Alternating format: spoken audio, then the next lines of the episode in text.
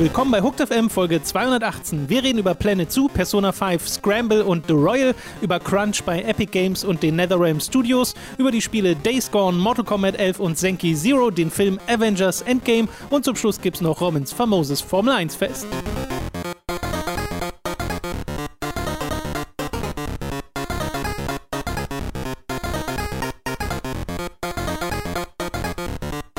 Begrüßen euch bei einer weiteren Folge Hooked FM. Ich bin Tom, bei mir sitzt der Robin. Hallo. Und der ein oder andere, der vielleicht mit guten Kopfhörern oder in einer guten Umgebung, die nicht so laut ist, diesen Podcast hört, wird vielleicht feststellen, dass er ein bisschen anders klingt. Sag mal was, Robin. Ich mach gerade ASMR. Komm mal ganz, komm mal ganz nah ran. Du kleine Sonnenblume, du. Moment, was da glaubst du, was ASMR ist? Komm, nimm die Feder und treibst sie mal über das Ding, damit das ein Geräusch macht. Ja, ob man dafür belangen kann. äh, Kontext. Ähm, nein, also folgendes. Wir haben uns neue äh, Mikrofone geholt und mal ein bisschen investiert, um die Audioqualität des Podcasts im Speziellen zu verbessern. Äh, für alles andere Livestreams und Time to 3 und so benutzen wir die Mikros, die wir bisher genutzt haben, weil die halt sehr flexibel sind. Hier sitzen wir jetzt gerade an einem neuen Tisch, den wir uns auch geholt haben. Robin hat ja neulich mal ein Bild auf Twitter gepostet, äh, wo wir beim Möbelhaus Arbeiten waren. waren. So, ja. Hier um die Ecke. Ja, das war Arbeit. Und äh, da haben wir uns einen Tisch geholt und ein paar Stühle, um uns hier quasi, ihr müsst euch vorstellen, hinter dem Fernseher, wenn ihr euch vorstellt, wie unser Live-Setup ausschaut, wir gucken ja auf den Fernseher und dahinter ist noch Platz, Mhm. beziehungsweise wir mussten erstmal Platz machen im vergangenen Jahr. Und da steht jetzt ein Tisch mit einem Podcast-Setup. Wir versuchen das auch irgendwie ins Thumbnail reinzubringen. Also entweder ist das unser drittes Mitglied hier oder im Hintergrund zu sehen oder so, aber auf jeden Fall solltet ihr da so ein bisschen einen Eindruck davon bekommen, wie das hier aussieht. Und da sind jetzt eben auch neue Mikros dran und wir hoffen, dass das jetzt ein bisschen besser klingt Ja. und auch alles funktioniert. Ja, ist ja alles, aufregend. Ist halt ja, es ist ein komplett neues Setup. Ich glaube halt, dass das unsere ähm, Performance nochmal verbessert, äh, weil einfach, wir sitzen gerade nicht auf einer Couch oder in einem Sessel, relativ zurückgelehnt, sondern ist halt ein gerade am Tisch sitzen, wie sich das gehört, Ge- Butterbrot, gerade So. hinsetzen und dann muss man aufessen und erst dann können wir los. Ich hätte jetzt gerne noch eine Tafel neben mir Ja, oh, und stimmt. dann Kamera drauf gerichtet. Ja. Ich, also äh, ganz kurze generelle Frage. Ist es okay, wenn wir den ganzen Podcast über einfach random Helge Schneider-Referenzen jetzt machen? Es wird schwierig, Hm, okay. glaube ich. Also ich meine, man kann es machen. Das Ding ist, ähm, man kann ja mal mit dieser Anekdote anfangen, Ja. oder? Äh, wir haben uns am Wochenende, also äh, Dani, Mats und ich bei Robin getroffen, um Ja, Upgrade, ich war nicht da. um Upgrade zu schauen. Äh, den Film, von dem Robin ja schon berichtet Mhm. hat. So.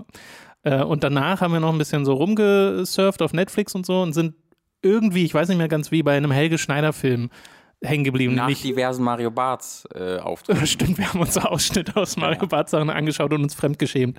Äh, Mats wollte gern. Agent 00 Schneider heißt der Film, glaube genau, ich. der zweite. Das ist der mit Nihil Baxter. So. Ja. Äh, und das ist, das war ein Erlebnis. Ich habe das Gefühl, wir sind uns alle näher gekommen. Wirklich. Wir haben uns wirklich weggeschmissen. Also ich habe, wir haben in dieser Konstellation zusammen noch nie so viel Ja. Unkontrolliert lachen müssen. Mir also tat auch mit der diversen. Mund, die Mundwinkel tat mir weh. Wirklich. Der Kiefer hat das war wehgetan. unglaublich. Mit diversen Time to 3 Folgen, wisst ihr ja, also oder Hooked Live, da gab es schon komplette Ja. Eskalation. Aber das war so wirklich der Moment, wo ich meinen mein Nervenzusammenbruch hatte, aber auch vier Leute und nur positiv. Ja, Robin hockte am Boden mehrmals. Ich, ja, wirklich. Es war, es war unglaublich. Und das, das war nicht mit der Erwartung, dass das unglaublich wird, nee, das stimmt. sondern eher so, ja, jetzt mache ich einfach mal das an. Aber das hatte uns dann sehr, sehr schnell. Also Mats sowieso, Mats konnte das halt wieder teilweise mit, mitreden. Ja, Mats kannte Ähm, den Film, da kamen Erinnerungen wieder hoch. Genau. Aber für uns drei dann, die es noch nicht gesehen haben, Ja. auch weil so, wir sind wirklich alle Aber ich gestorben. finde es ganz schön, weil, also den Helge Schneider Humor an und für sich, den kenne ich ganz gut, weil Mhm. ich auch viele der Songs kenne und so und den eigentlich ganz gern mag. Aber die Filme habe ich nicht wirklich auf dem Schirm, nie gesehen Ja. groß. Äh, und du warst, glaube ich, auch so eher distanziert mit Helge Mhm. Schneider vertraut. Äh, und das war dann ganz schön, das nochmal so äh, zu erleben, weil der Film ist ja, also er ist an vielen Stellen echt schlecht gemacht, aber das macht ihn dann teilweise wieder so lustig. Es Ah. ist absurde Randomness. Ja, also ich habe ein ganz, ganz, gab da ein ganz schönes Zitat zu diesem, ich glaube, es war der zweite Film sogar, den wir geguckt haben, wo äh, halt ein Berichterstatter halt sich sehr darüber geärgert hat, weil das halt so eine, äh, da hat jemand einfach nicht interessiert, was er macht, aber ein anderer Kritiker hat den Punkt gemacht, den ich eigentlich sehr gut finde, dass um ein Medium so, so kon konkret zu auseinanderzunehmen und so konkret das zu machen, was du nicht machen sollst, Ja. musst du sehr genau wissen, was du machen solltest. äh, also, dass, dass, dass, dass es halt Absicht sein muss, weil wenn er das Ja, nicht ja. gewusst hätte, dann hätte es anders ausgesehen. Das finde ich war ein sehr schöner, ist sehr schöner guter- Punkt. guter Gedanke, das ist wie, das, das hat er auf seine Musik bezogen, um halt diese Songs so weird und dumm zu machen, Ja. muss man genau wissen, wie sie eigentlich klingen müssten. Und das ist, finde ich, eine sehr interessante Ja, Herangehensweise. Robin hat schon Bonbon aus Wurst gesund, als wir hier äh, Ja. die Audiotests gemacht Wir sind da haben. ganz nah da, aber endlich 2019 entdecken Helge Tom Schneider. und Robin Helge Schneider, falls ihr noch nicht wusstet. So, äh, um zu den, be beziehungsweise bevor wir dann in dieses Podcast kommen, vorher nochmal ein Hinweis. Am Wochenende erschien eine neue Folge von Late to the Party, dem Format, das exklusiv ist für 5 Euro slash Dollar Unterstützer auf Steady und auf Patreon. Äh, das könnt ihr euch da anschauen. Und zwar zu Super Mario RPG Legend of the Seven Stars, ein Spiel, das ich jetzt nachgeholt habe, das auch vorher gewotet wurde. Ne? Wir haben ja dieses neue Voting bei den 10 Dollar oder 10 Euro Patrons und Steady-Supportern. Und äh, das äh, hat mir sehr viel Spaß gemacht, dieses Spiel zu spielen und auch dieses Video zu machen. Und ich hoffe, ihr habt Spaß, es zu schauen. Schaut da mal vorbei, falls ihr Supporter seid und es noch nicht mitbekommen habt. Oder vielleicht supportet ihr auch neu, um das Video zu sehen. Falls ihr das macht, könnt ihr auch rückwirkend alle anderen euch anschauen. Das ja, ist und jetzt ihr könnt auch rückwirkend voten und wenn dann ähm, anderes Spiel nach vorne kommt, wird es gelöscht und Tom Genau, dann ersetzt lösche ich das Super Mario Genau. RPG und mache ein anderes. äh, für mein nächstes Late to the Party mache ich tatsächlich kein Voting, weil ich schon sehr fest weiß, was ich machen möchte. Äh, aber danach wird es wahrscheinlich wieder Votings geben, weil danach wüsste ich jetzt nicht sofort. Ich habe so mehrere Kandidaten immer im Kopf äh, und da gibt es dann wahrscheinlich erst wieder ein Voting. Das nur schon mal dazu. Und wir können jetzt direkt zu den News kommen, angefangen mit einer Spieleankündigung, nämlich einer, äh, über die ich mich an und für sich sehr freue, noch so eine leichte Skepsis im Hinterkopf habe. Und zwar geht es um Planet Zoo von Frontier Developments. Das sind die Macher von Planet Coaster, die jetzt ihre eigene Tycoon-Serie scheinbar starten mit den Planet-Spielen. Ich frage mich, was da in Zukunft noch alles kommt. Äh, Planet Zoo ist aber gar nicht so weit weg von dem, was sie schon gemacht haben, weil sie haben für Microsoft als Xbox One Launch-Titel ein Spiel gemacht namens einfach nur Zoo Tycoon. Und äh, das war gar nicht mal so gut. Also da war das Problem, dass man sehr unflexibel war in der Art und Weise, wie man seinen Park gemacht hat, weil es waren immer sehr feste Gehege. Äh, Du hattest ein sehr geringes Parklimit und jetzt gibt es so eine erweiterte Version von dem Spiel, wo das, glaube ich, aufgehoben wurde oder zumindest ähm, erweitert wurde. Die ist dann sicherlich ein bisschen besser. Aber trotzdem, du hast nicht annähernd diese, ja, diese Vielfalt und Freiheit beim Bau deines Zoos gehabt. Und natürlich denken viele Leute an die alten Zoo-Tycoon-Spiele zurück, die wirklich noch zweidimensional waren. Und die sind sehr beliebt. Und ich glaube, es geht eher in die Richtung, wenn man den Trailer glauben darf. Der zeigt noch kein Gameplay, ist alles CG, aber er zeigt sehr filigran einzeln aufgebaute Gehege von verschiedenen Tieren, was, glaube ich, übermitteln soll, hey, du hast hier die Freiheit, die du auch in Planet Coaster zum Beispiel hast. Also ich glaube, es geht eher in die Richtung. Ja, ja, also das, da, dadurch, dass es auch PC-exklusiv ist und das ja sehr Genau. eindeutig eben so ein Sequel zu Planet Coaster wird, ähm, würde ich mir da auch keine, keine Sorgen machen. Und es wird äh, Steam Workshop Support haben, Mhm. sagen sie gleich von Anfang an, was bei Planet Coaster tatsächlich eine große Sache war, weil es gibt sau viel Zeug aus Mhm. der Community, was, es, äh, äh, was man sich da holen kann. Äh, soll tatsächlich schon im Herbst erscheinen, also gar nicht äh, so weit weg angekündigt. Wird einen äh, Kampagnen- und einen Sandbox-Modus haben, so wie man es eigentlich erwartet von dieser Art Spiel. Freue ich mich tatsächlich drauf. Ich warte aber mal noch ab, bis wir Gameplay sehen. Und ich bin halt, also die Skepsis rührt nicht nur vom alten Zoo Tycoon, sie rührt auch von Jurassic Park Evolution. World. Oder Jurassic World Evolution, genau. Äh, Aber auch das ne, ist halt ein Konsolenspiel äh, Genau. gewesen. Ähm, ich, ich, ich, sie wirken ja so, als ob sie da zwei unterschiedliche Spielarten haben. Einmal unsere Ja. Hardcore-Dinger, was halt mit Planet Coaster das erste war, glaube ich. Äh, und dann halt die, das auch auf Konsolen erscheinen, das bekommen sie irgendwie nicht so gut hin. Ähm, wobei das ja auch halb so geleakt wurde, ne? Äh, ich weiß nicht, ob du es gesehen hattest, aber es gab einen Leak zu Frontier Studios, wo bereits Ach doch, ja, ja, diese, Auch- diese Timeline. Genau, wo ja. auch Zoo Tycoon bereits vorher ähm, aufgelistet war und dazu gehört unter anderem auch äh, Jurassic World Evolution Ja, 2. ja, ja. Äh, ich ich glaube, der Kommentar dazu war irgendwie, they can't fix it, so they'll make another one. Irgendwie sowas stand dabei. ähm, und das ist ja auch nicht unwahr. Also ich, ich mochte, ich habe da viel Zeit reingesteckt, aber es war ja so ein Spiel, also da- das war ja wirklich Beschäftigungstherapie, ähm, dass du die ganze Zeit von Hand einfach deine, jedes einzelne Tier fütterst und hast ja nicht gesehen äh, und nichts konnte automatisiert werden. Es war nicht so ein richtig tolles Spiel. Ähm, ich hoffe, sie gehen dann auch eher in die halt äh, Ja. Planet Coaster Richtung. Obwohl, also mir persönlich, ich mochte Planet Coaster nicht so sehr, weil es für mich sehr unintuitiv wirkt in seinen Menüs, aber grundsätzlich das Spielprinzip ist ja sehr viel cooler als so eins von halt dem alten Zoom Tycoon, also dem Ja. Xbox One Zoom Genau. Ja. Ja, ich muss auch zugeben, ich habe Planet Coaster nicht annähernd so viel gespielt, wie ich dachte, dass ich Hm. es spielen würde. Und ich weiß gar nicht so richtig, woran es liegt, weil ich hatte jetzt mit dem Interface nicht das Problem. Ich fand auch, das war so ein bisschen steril Hm. alles. Äh, vielleicht lag es einfach daran, aber ich glaube, es waren eher andere Spiele, die dem im Weg standen. Äh, wie gesagt, soll im Herbst erscheinen Planet Zoo von Frontier. Wir machen mal weiter mit einer weiteren Spiele-Neuankündigung, und zwar einer, mit der keiner so richtig gerechnet hat. Weil, was haben wir denn alle erwartet, was für die Nintendo Switch kommt? Von Atlas, den Machern von Persona, die zuletzt Persona 5 auf der PS4 unter anderem rausgebracht haben. Und man weiß, oder man hat schon erfahren, Persona 5 The Royal wird erscheinen, eine erweiterte Version von Persona 5, bisher auch nur für die PS4 angekündigt und jeder dachte sich, naja, das Switch-Spiel, das muss ja bald kommen. Jetzt kommt das Switch-Spiel, Robin. Ist aufregend, oder? Also für mich sehr. Ja. Für mich ist sehr viel aufregender als Aber das, warum, was ich warum eigentlich ist das denn für dich aufregend? Weil es so eine, also ich bin noch nicht ganz sicher, ob es das wirklich jetzt komplett ist, aber zumindest so eine Art Warriors Musu-Spiel ist. Yes. Äh, namens Persona 5 Scramble. Warst du, oder? ja, ja, vollständig Persona 5 Scramble The Phantom Strikers. So.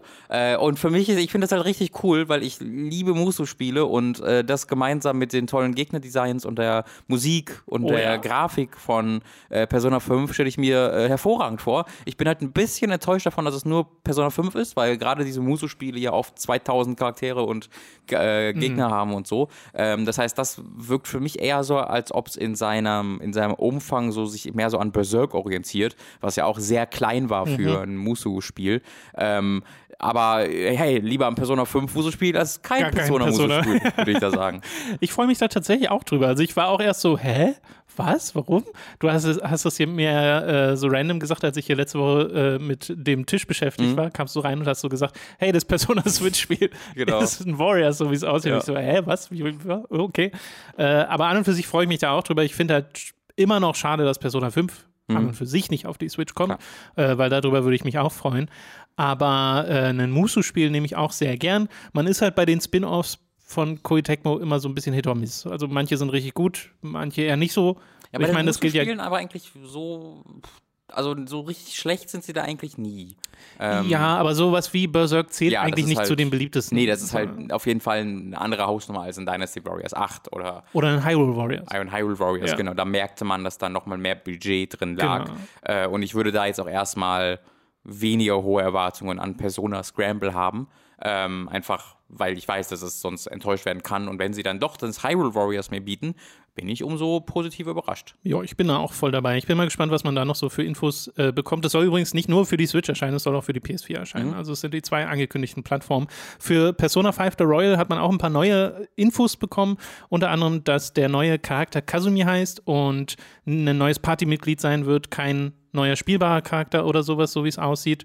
Äh, man sieht so Sachen wie einen Grappling-Hook für Joker und verbesserte oder erweiterte Areale. Also zum einen gibt es mit äh, Kichijoji ein komplett neues Gebiet, so ein bisschen äh, eine Erweiterung äh, vom Shopping District oder nicht eine Erweiterung, aber ein neuer Shopping District. Und da sieht man auch schon auf der Minimap so Sachen wie ein Shirt-Symbol, also dass es so einen Shop gibt, wo man vielleicht sein Äußeres ein bisschen verändern kann. Äh, aber man hat auch Szenen aus dem Spaceport, der erweitert zu sein scheint, der einer der unbeliebteren Paläste ist, äh, und noch andere äh, bekannte Gebiete, die scheinbar neue Erweiterungen kriegen. Also es ist so wirklich, es wirkt, als wären sie in jedes, in jeden Aspekt nochmal reingegangen und hätten da nochmal Sachen angepasst. Man sieht auch Szenen aus neuen Anime-Cutscenes, von denen es einige geben soll, äh, neue Confidants, neue Tag-Team-Angriffe, da sieht man was, wo Morgana und Haru zusammen angreifen, das ist alles super cool inszeniert, neue Hangout-Spots äh, und so weiter und so fort. Also es ist, äh, ich habe den Vergleich gelesen, äh, dass es wirklich sehr ist wie das, was Persona 4 The Golden gemacht hat, äh, was im Vergleich zum normalen Persona 4 auch sehr viel hinzugefügt hat.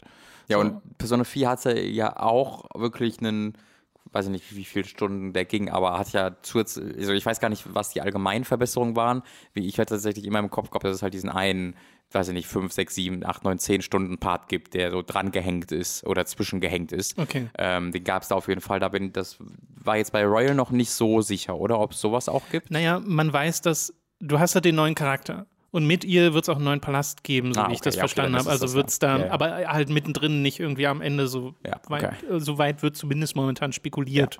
Ähm, äh, siehst du, Release habe ich mir jetzt gar nicht aufgeschrieben. Ich weiß gar nicht, Äh, es, es war- hatte für den Westen nur 2020. Genau, es kommt in Japan irgendwie im September oder sowas raus. Ja, ist ein bisschen schade, dass die Verzögerung da schon wieder so groß ist. Ja. Vielleicht ja, weil sie es komplett neu übersetzen alles. und sie dafür Zeit brauchen. Na, sie müssen ja, sie müssen ja den Teil neu übersetzen, der neu dazukommt. Aber ich bezweifle, dass sie den Rest auch neu übersetzen. Naja, aber die Sache ist halt, wenn sie so viel verändern und wenn du dann einen neuen äh, Teamkameraden hast, den du vielleicht zu den alten Sachen mitnehmen kannst. Also da, da ich habe halt so ein bisschen die Hoffnung, Hm. dass das Spiel so grundsätzlich äh, verändert wird, dass das sich gar nicht mehr so ein großer Unterschied ist. Ähm, weil dann wäre ich richtig gehypt darauf, Ja, ähm, kann sein. falls das eine neue Übersetzung ich weiß gar nicht, wie es bei Persona 4 war.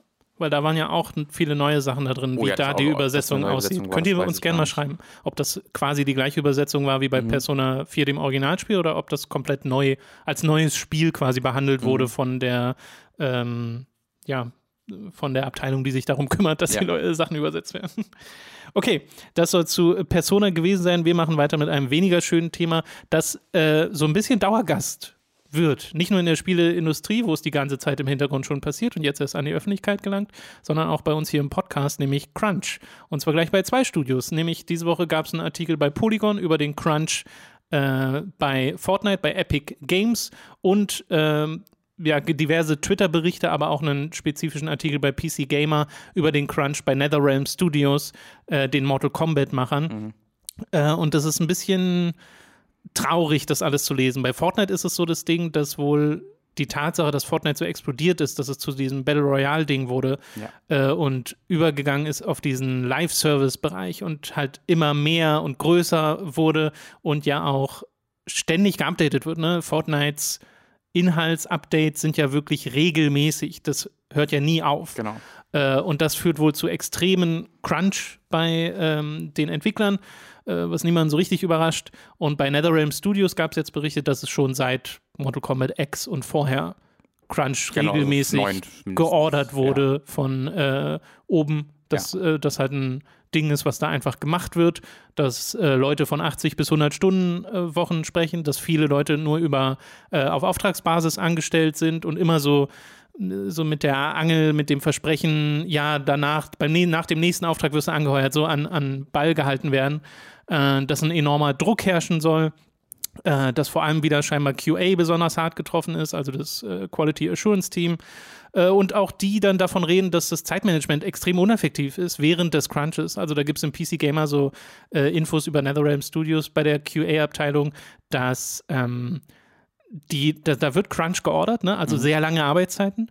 Und dann warten die Entwickler dort teilweise aber ewig, bis so ein neuer Bild reinkommt fürs QA-Testen. Das ist halt Und fragen sich dann, was sie, also warum? Genau, warum das ist das alte? Bekannte. Ne? Jeder muss halt da sein, damit keiner sich denkt, wo, warum sind die denn nicht da, wenn, wenn, wenn ich Ja. hier bleiben muss. Es geht also, also d- in der Berichterstattung, da wird halt berichtet von Leuten, die ähm, an einem Sonntag einmal einmal dann frei bekommen haben, weil die auf einer Hochzeit waren, aber selbst da mussten sie on call sein äh, und das war der eine Tag, den sie mal frei bekommen haben in den, Ja. äh, weiß ich nicht, in den Monaten, wo sie so arbeiten mussten. Ähm, ja, das ist einfach unentschuldbar. Also das ist halt auch keine irgendwie irgendwie blöde Arbeitspraxis. Also für mich ist das Abuse. Äh, das ist für mich einfach, äh, da, da wird halt die, die genutzt, dass du diese Kontrolle hast über deine Mitarbeiter, dass unser System so funktioniert, dass halt der Arbeitgeber sehr viel mehr Macht ausüben kann als der Arbeitnehmer, solange, zumindest solange es keine Gewerkschaften oder sonstige Vertretungen gibt. Ähm, und das wird halt ausgenutzt, indem man halt so reinkloppt. Ähm, und bei Epic war es jetzt dann so, dass halt darüber berichtet wird, dass sie dann dafür halt viele Boni bekommen und sehr gut verdienen. Aber das ist in keinster Weise eine Entschuldigung. Also wenn du, wenn du crunchen musst und dann, dass das, egal wie viel du dafür bezahlst, äh, du kriegst die Gesundheit, die du dadurch verlierst äh, und die Zeit mit deiner Familie und all- allgemein deine Lebensfreude, die kriegst du nicht wieder, auch nicht mit mehr Geld, das dann reingekloppt wird. Ganz von abgesehen, dass dieses zusätzliche Geld natürlich auch die absolute Ausnahme nur ist ähm, und im Falle von Epic das geringste sein soll mit der Kohle, die sie gerade ähm, scheffeln. Ja.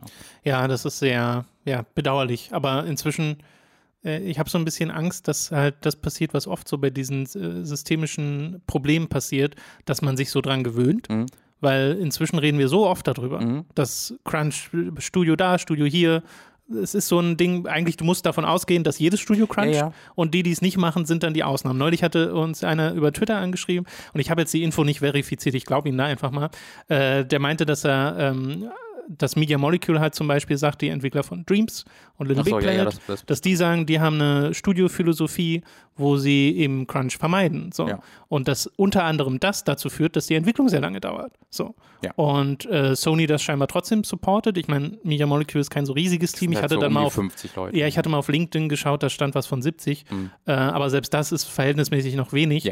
Ja. äh, für den Die AAA-Bereich. können, die können halt sieben Jahre lang entwickeln und kosten weniger als ein, weiß ich nicht, AAA-Spiel, was Ja. drei Jahre entwickelt Das erinnert mich auch sehr an das, was Shuhei Yoshida, der Chef von äh, äh, Sony Computer Entertainment, glaube ich, äh, gesagt hat zu The Last Guardian, was ja zehn Jahre in Entwicklung war. Mhm. Ja. Und er hat gesagt, das Spiel ist immer noch günstiger als Horizon Zero Dawn. Ja, ja. Weil einfach so wenig Leute dran arbeiten. Genau. Und dadurch wird es halt günstiger. So. Und deswegen können sie es auch so lange Mhm. supporten. So. Äh, und haben dann diese Prestige-Titel, auch wenn die dann ähm, nicht den krassen Gewinn machen wie in Horizon, aber sie kosten auch nicht so viel wie in Horizon. So. Äh, und ich finde es halt viel besser, diese Geschichten zu hören. Also ich bin auch äh, so, das ist halt das Gemeine, ne? Man muss halt bereit dann sein zu warten, dass die Sachen länger dauern. Aber sure, why not? Ja, ja, Wenn also- dafür Leute sich nicht kaputt machen, weil diese Arbeitskraft, die nötig ist, ist auch nur eine limitierte Ressource. Mhm. Also wir können nicht sagen, ja, wir heuern einfach mehr Leute an, um den Crunch entgegenzuwirken, weil so einfach geht er Genau, nicht. nee, nee. Äh, und äh, dann, das, Crunch wird nicht verhindert durch mehr Leute. Nee, genau, Dann, wird einfach, dann- dann, crunchen einfach mehr Leute. dann ist, die dann ist die einzige Lösung halt, okay, da muss es länger dauern, man muss seine Prognosen anpassen äh, und dann wird es aber halt auch automatisch teurer. Ja, genau. Ähm, ich glaube, also ich mache mir da tatsächlich gar keine Sorgen mit der Normalisierung, weil ich finde, es muss einfach die Erkenntnis, und bei uns gibt es sie ja, aber es muss auch äh, breit gefächert halt die Erkenntnis geben, dass es bereits normal ist. Also, dass es eben nicht so ist, dass Ja. jetzt durch die Berichterstattung irgendwie das normal gemacht wird, sondern Das meinte ich auch nicht. Ich meine, nee, ich eher, weiß, dass du man meintest. stumpf wird dem Genau. News gegenüber. Ja. weiß ich absolut, aber ähm, ich finde es halt sehr wichtig, dass quasi im Mainstream ankommt, dass das die Regel Ja. ist, dass fast jedes Studio das so macht und dass deswegen auch so ähm, inakzeptabel ist, dass es so weitergeht. Ja. Äh, und ich glaube, nur durch diese konstanten Entwicklungen kann es, äh, durch die konstanten Berichterstattungen ist es so, dass auch ähm, Entwickler selbst, die das Bewusstsein dafür gewinnen, ah, okay, das geht nicht nur mir, das geht allen so und okay, vielleicht kann, kann man sich dann ja zusammentun, weil offensichtlich ist ja niemand glücklich damit. Ja. Ähm, und nur so kann es halt passieren, dass diese, ja, diese, diese, diese Existenz von Gewerkschaften auch in unserer Industrie mal, ähm, mal fußfest, was ja langsam aber sicher im amerikanischen Bereich, zumindest im, beim Journalisten, im Berichterstattungsbereich passiert. Ne? Also du hast da sehr viel, so Kotaku, Weiß, so sehr viele äh, Magazine, die sich mittlerweile äh, Gewerkschaften äh, organisiert haben. Äh, und die Hoffnung ist halt, ähm, dass durch diesen Druck das auch bei den bei den Spielen passiert. Ja. Weil wir haben halt die, also mit wie, ich, ich, wir reden halt immer vom amerikanischen Markt hier. Und da gibt es halt die ESA, ähm, aber das ist ja, die ist ja ausschließlich mit der, mit den Entwicklern, also mit Publishern halt äh, befasst, ne? das ist halt EA, also die haben halt kein Interesse daran, die einzelnen Mitarbeiter zu schützen.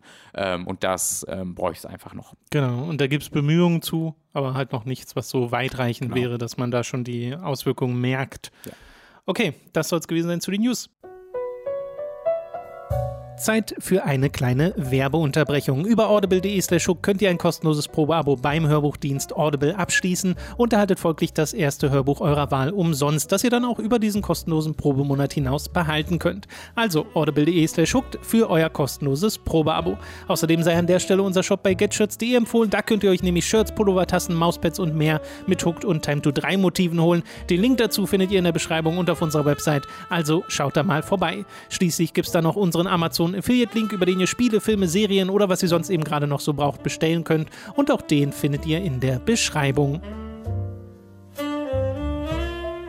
Wir kommen zu den Spielen, die wir in der letzten Woche gespielt haben und ich würde direkt mal beginnen, beziehungsweise du hast das ja auch ein bisschen gespielt, mit Days Gone, dem Spiel von Bent Studio, äh, bei dem wir beide so Minus-Hype, glaube ich, empfunden haben, bevor es rauskam. Äh, und es kriegt jetzt so, ja, so, so Reviews, die sind äh, all over the place, würde man im Englischen sagen. Äh, ich glaube, es ist über irgendeinem Siebener-Schnitt oder sowas. Ähm, und auch das ist so ein bisschen das, was ich erwartet hatte. Und das Spiel ist zu großen Teilen auch sehr das, was ich erwartet hatte. So, äh, ich bin jetzt, ich kann euch leider keine Spielzeit sagen, weil es die nicht angibt. So, zumindest habe ich es nicht gefunden. Ich wusste jetzt nicht, wo es mir die Spielzeit anzeigt. Aber ich habe große Teile des Sonntags jetzt mit dem Spiel verbracht, also schon mehrere Stunden drin. Äh, habe ein bisschen was von der Story gesehen, habe mir viel von der Welt angeschaut. Ähm, und es ist gleichzeitig so ein bisschen das, was ich erwartet hatte, nämlich dieses, ja, man geht halt, man fährt halt durch die Welt und dann ist man ab und zu mal bei einem Camp, das man cleart, um dann das Loot rauszuholen und man macht es, also man, man hat ein Fernglas, mit dem kann man die Gegner taggen, die dann auf der Minimap angezeigt werden und dann kann man mit Sniper äh, die wegschießen oder man geht halt rein mit Shotgun oder man stellt sich mit einer schallgedämpften Pistole. Das ist eigentlich genau die Art Gameplay, die ich erwartet habe. Ähm, und was es aber nicht macht, ist eine offene Welt, in der alles zugeklatscht ist. Also, wenn man die Map aufmacht, das sind verhältnismäßig wenig Symbole, sondern es ist eher so, du fährst durch die Welt und es poppt mal ein Fragezeichen neben dir auf. Und dann Ja. kannst du selbst entscheiden, okay, gucke ich mir das jetzt an, was da ist. Äh, Und dann geht man so mit Detective Vision Spuren äh, auf Spurensuche. Also auch dieser Trope wird abgehakt so ein bisschen. Äh, Und meine Erwartungshaltung war, dass ich das halt nicht mehr möchte, so, dass ich keine große Lust auf diese Art von Spiel habe. Äh, mir macht es jetzt aber ein bisschen mehr Spaß, als ich gedacht hätte. So. Also dadurch, dass äh, die Welterkundung so relativ natürlich passiert und ich nicht einfach nur eine Liste abhake, obwohl es die Liste theoretisch auch gibt, aber ich eben nicht von so Symbolen überflutet werde äh, und ich die Welt atmosphärisch ganz cool finde, funktioniert das tatsächlich bei mir auf einer spielerischen Ebene. Aber ich glaube, sehr ähnlich zu sowas wie einem Far Cry. Daran erinnert es mich nämlich total an Far Cry 5. Nur, Wer- dass bei Far Cry 5, das, also Far Cry hat schon lange nicht mehr bei mir geklickt, hat es eigentlich noch nie. Aber äh, hier klappt es ein bisschen besser. Und ich glaube, es liegt unter anderem an den Zombies, da kann, ich- kann ich gleich noch zukommen. Da würde jetzt meine Frage sein, ähm, hindert dann dein Spielvergnügen gar nicht, dass es sich so scheiße anfühlt? Weil ich finde, das fühlt sich alles Mhm. furcht. Ich finde, ich fühlt sich alles exakt wie in Red Dead an. Alles ist langsam, alles Oh, ist, interessant. als du durch Schlamm läufst, das Zielen, die, so wie, wie das, äh, wie, wie, wie die ähm, Aim Acceleration, haben wir es im Englischen. Also diese Geschwindigkeit, wie, wie, wie viel schneller das Fadenkreuz wird, wenn du es nach rechts bewegst, das wirkt so komplett unintuitiv für mich. Okay. Ähm, da, das, deswegen, ich hatte dann, dann auch den Far Cry-Vergleich für mich gezogen und dachte mir so, das ist jetzt wie Far Cry, wie wenn es das, das schlechte Spielgefühl eines, ähm, eines Red Dead hätte im Vergleich zu dem nicht erwähnenswerten Spielgefühl von Far Cry.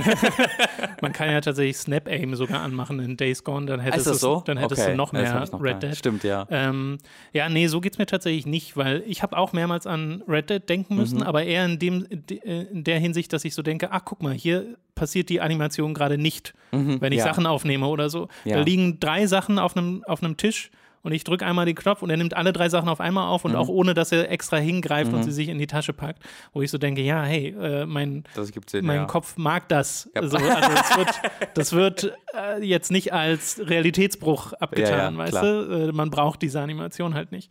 Äh, ich würde aber zustimmen, dass das Gunplay halt äh, nur zweckmäßig ist. Also es ist Mhm. jetzt nicht so, dass ich äh, das sonderlich befriedigend fand. Das habe ich am ehesten gemerkt, als ich zum ersten Mal eine Shotgun bekommen habe Mhm. und die Freaker äh, weggeballert habe, weil, also das passiert ja gleich am Anfang im Tutorial, aber später kriegst du halt auch nochmal eine, ähm, je nachdem, welche Waffe du möchtest. Aber das, das hat nicht den nötigen Umf. Also einmal, also auf mehreren Ebenen, das Geräusch passt nicht so ganz und der, das Feedback beim Gegner passt nicht so ganz. Weil den fliegen schon Teile ab, aber irgendwas an der Animation oder der Geschwindigkeit oder so passt nicht, dass sich das so richtig befriedigend anfühlt. Was sich befriedigend anfühlt, ist, wenn du eine Freaker-Horde hinter dir hast äh, und so Molotovs oder sowas in die reinschmeißt, weil die explodieren dann halt und dann fangen ein paar von denen an zu brennen und brechen so aus. Und es sind ja wirklich Horden, die Ja. teilweise unterwegs sind. Und ich hatte jetzt noch nicht die Erfahrung, wie das, was sie im in der E3-Demo mal gezeigt haben, wo es ja wirklich massenhaft Viecher waren.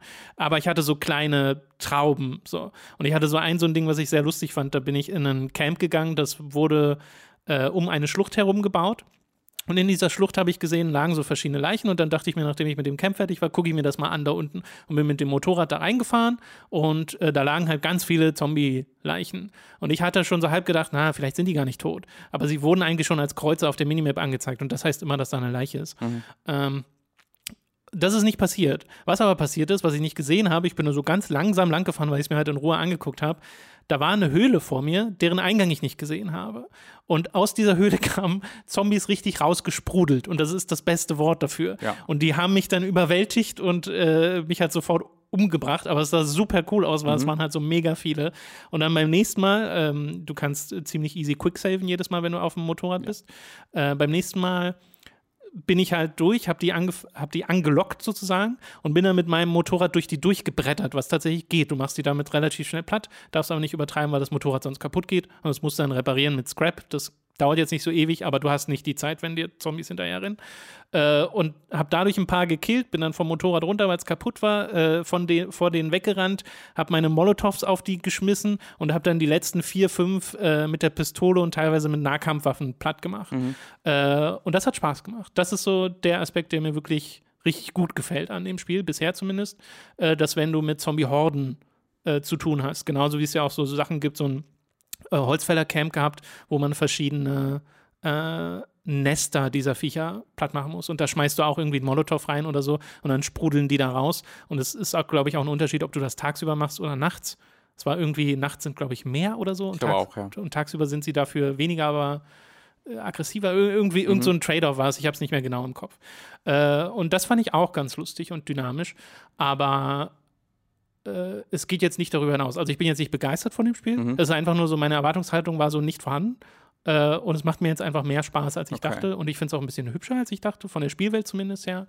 Äh, die Story geht mir tatsächlich sehr am A vorbei bisher. Also ja, da bin ich ist sehr- eifersüchtig, weil es ist nicht so, dass mir dem Arsch geht, sondern es hindert mich daran, dieses Spiel irgendwie spielen zu können.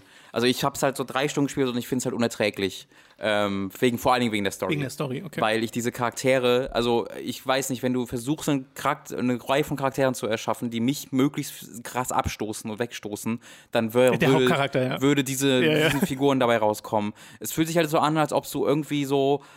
äh, so rassistische Hillbillies, ohne dass sie jetzt im Spiel offen rassistisch sind, aber so wirkt so, äh, irgendwelche Hillbillies aus Amerika, die zu einem äh, Charakter machen und die sagen ganz oh, Son of a bitch, I, und ich bin ein Mann. Und da einer hat dann sich den kompletten Arm verbrannt am Anfang des Spiels und der, der Konflikt der, der ersten zwei Stunden des Spiels einfach nur, dass du diesem Typen einfach immer sagst, Digga, jetzt chill mal. Und der, nein, ich bin ein Mann, ich muss helfen, oh, es ist so schlimm, dass ich nicht helfen kann, oh mein Gott, ich, Bro, ich würde dir so gerne helfen, Bro, und er sagt, nein, Bro, oh, son of a bitch, nein, Bro, und ich krieg die ganze Zeit so einen Hals dabei und zwischendurch bedrohst du dann noch irgendwelche Mechaniker, weil die, weil die dein Motorrad zerlegt haben, Ja, ja. ohne zu wissen, dass, dein, dass das dein Motorrad ist, weil du das einfach irgendwo liegen gelassen hast. Und dann sagt er halt, das war ganz schön scheiße, das Motorrad, äh, habe ich mal zerlegt. Ja. Und du, also wenn da keiner zwischengegangen wäre, hättest du dem, glaube ich, auf der Stelle den Hals Du durchgeschnitten. merkst ja auch, dass der Charakter direkt Angst vor Deacon hat. Also als ob ja, er ihn genau. schon kennt. Genau, So. der wirkt halt wie so ein verrückter Bösewicht. Ähm, der so ein so mega unsympathischer Typ.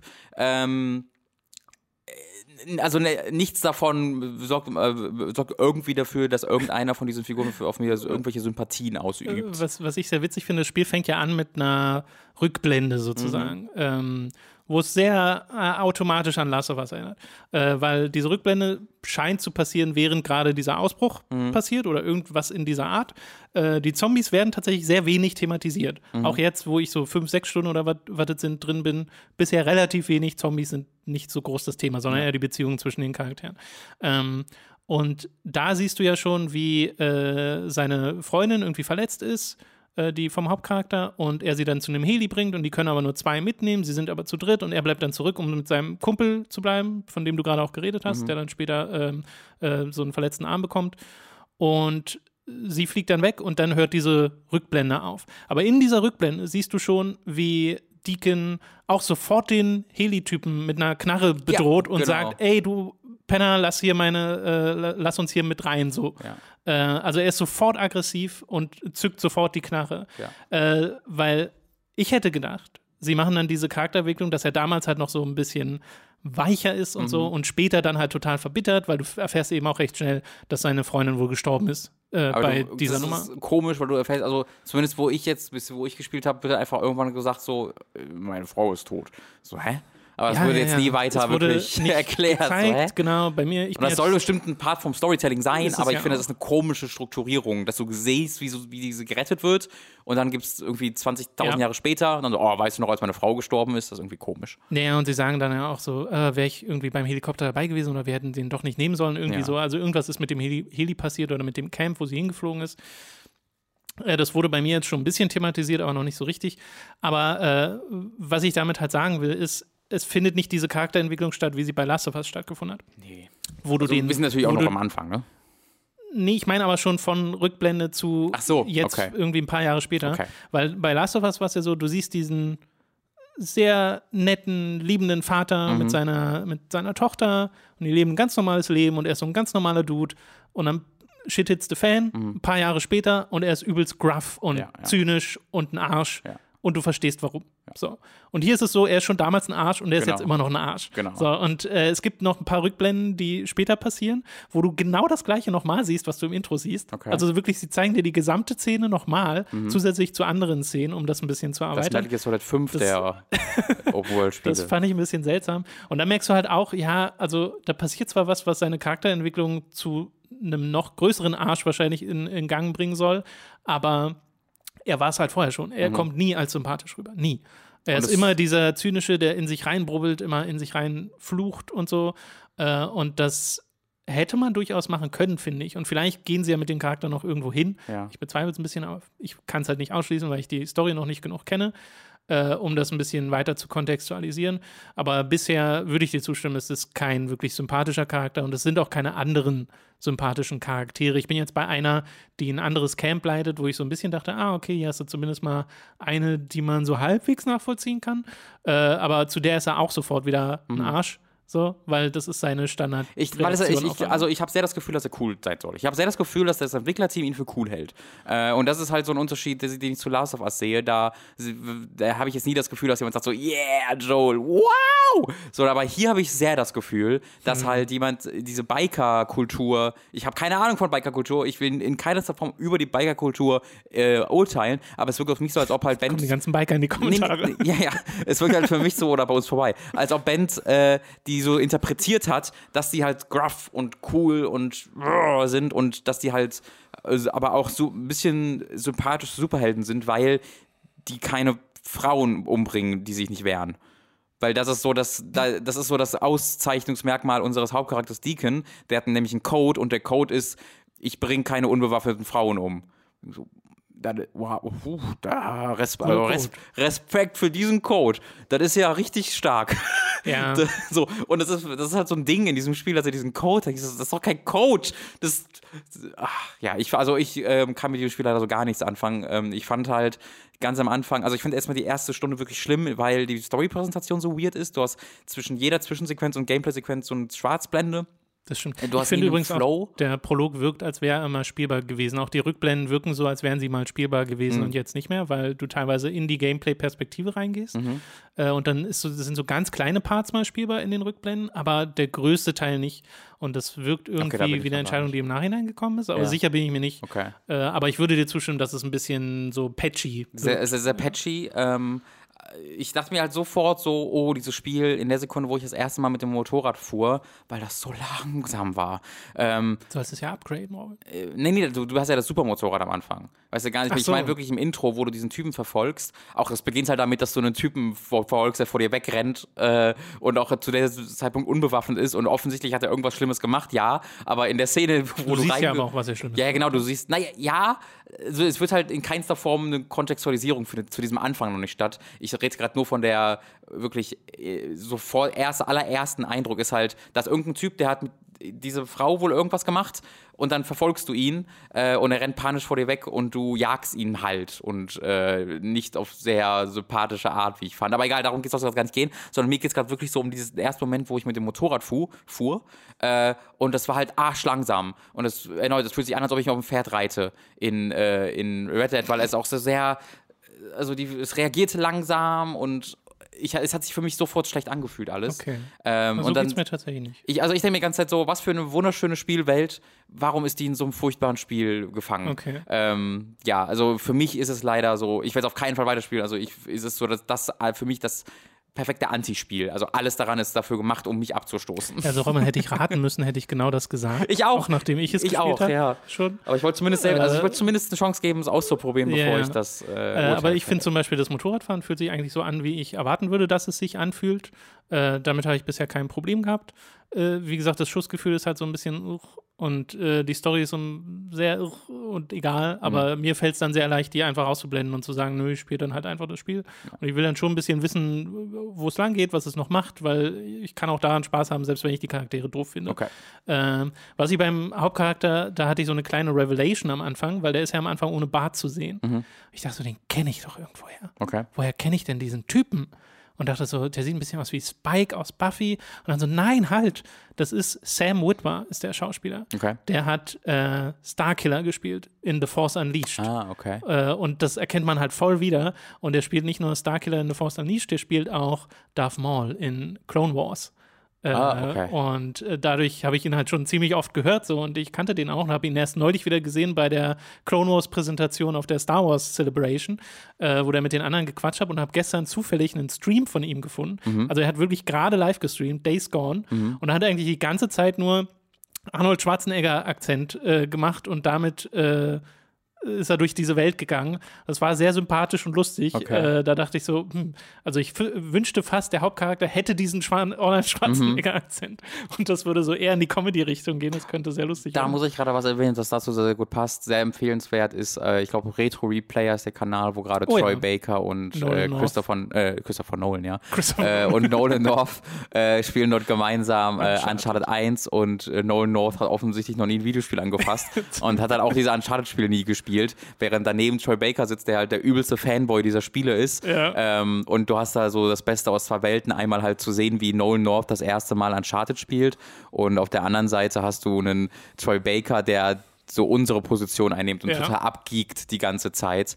Äh, es gab sehr dann einen sehr lustigen Moment, sorry, wenn ich kurz da jetzt nee, abbiege, aber es gab einen sehr lustigen Moment, wo ich das in einem anderen Tab laufen hatte oder gerade irgendwie gespielt habe, währenddessen irgendwas auf jeden Fall, dass ich gerade nicht auf den Bildschirm geguckt habe und da hat einmal im Spiel jemand was gesagt Mhm. und dann hat der Nolan North äh, das wiederholt. Äh, im, also live. Und es hat sich halt exakt genauso angehört. Und ich dachte beim Angucken, warum hat der gerade der Charakter Zweimal gesagt. gesagt? Weil es sich wirklich absolut identisch angehört Ja, hat. das. Äh, und das war, dann habe ich da nochmal hinguckt, zurückgespult und dann habe ich dann nur gesehen, wie neben Ja. ihm Troy Baker völlig abgegeekt die ist. sind jetzt bei deswegen. Rooster Teeth, ne? Was? Naja, die sind jetzt bei Rooster Teeth. Haben sie erst. Achso, die, die sprechen da Rollen oder was meinst Nein, nein, du? nein. Die, diese Retro, Retro Replay ist Ja. jetzt Teil von Rooster Teeth. Ah, Ja. okay. Haben sie neulich Und angekündigt. das ist einfach der Kanal von den beiden? Oder wie ist Naja, ich da wird, noch was da wird noch irgendein Produzent dahinter Ja. stecken, aber ja, an und für sich ist das ja deren. Ich habe ja mehrere Episoden von denen geguckt und normalerweise spielen die halt Retro-Spiele. Mhm. Äh, und ich meine, Uncharted 1 ist inzwischen auch schon ein Retro-Spiel, wenn man so will.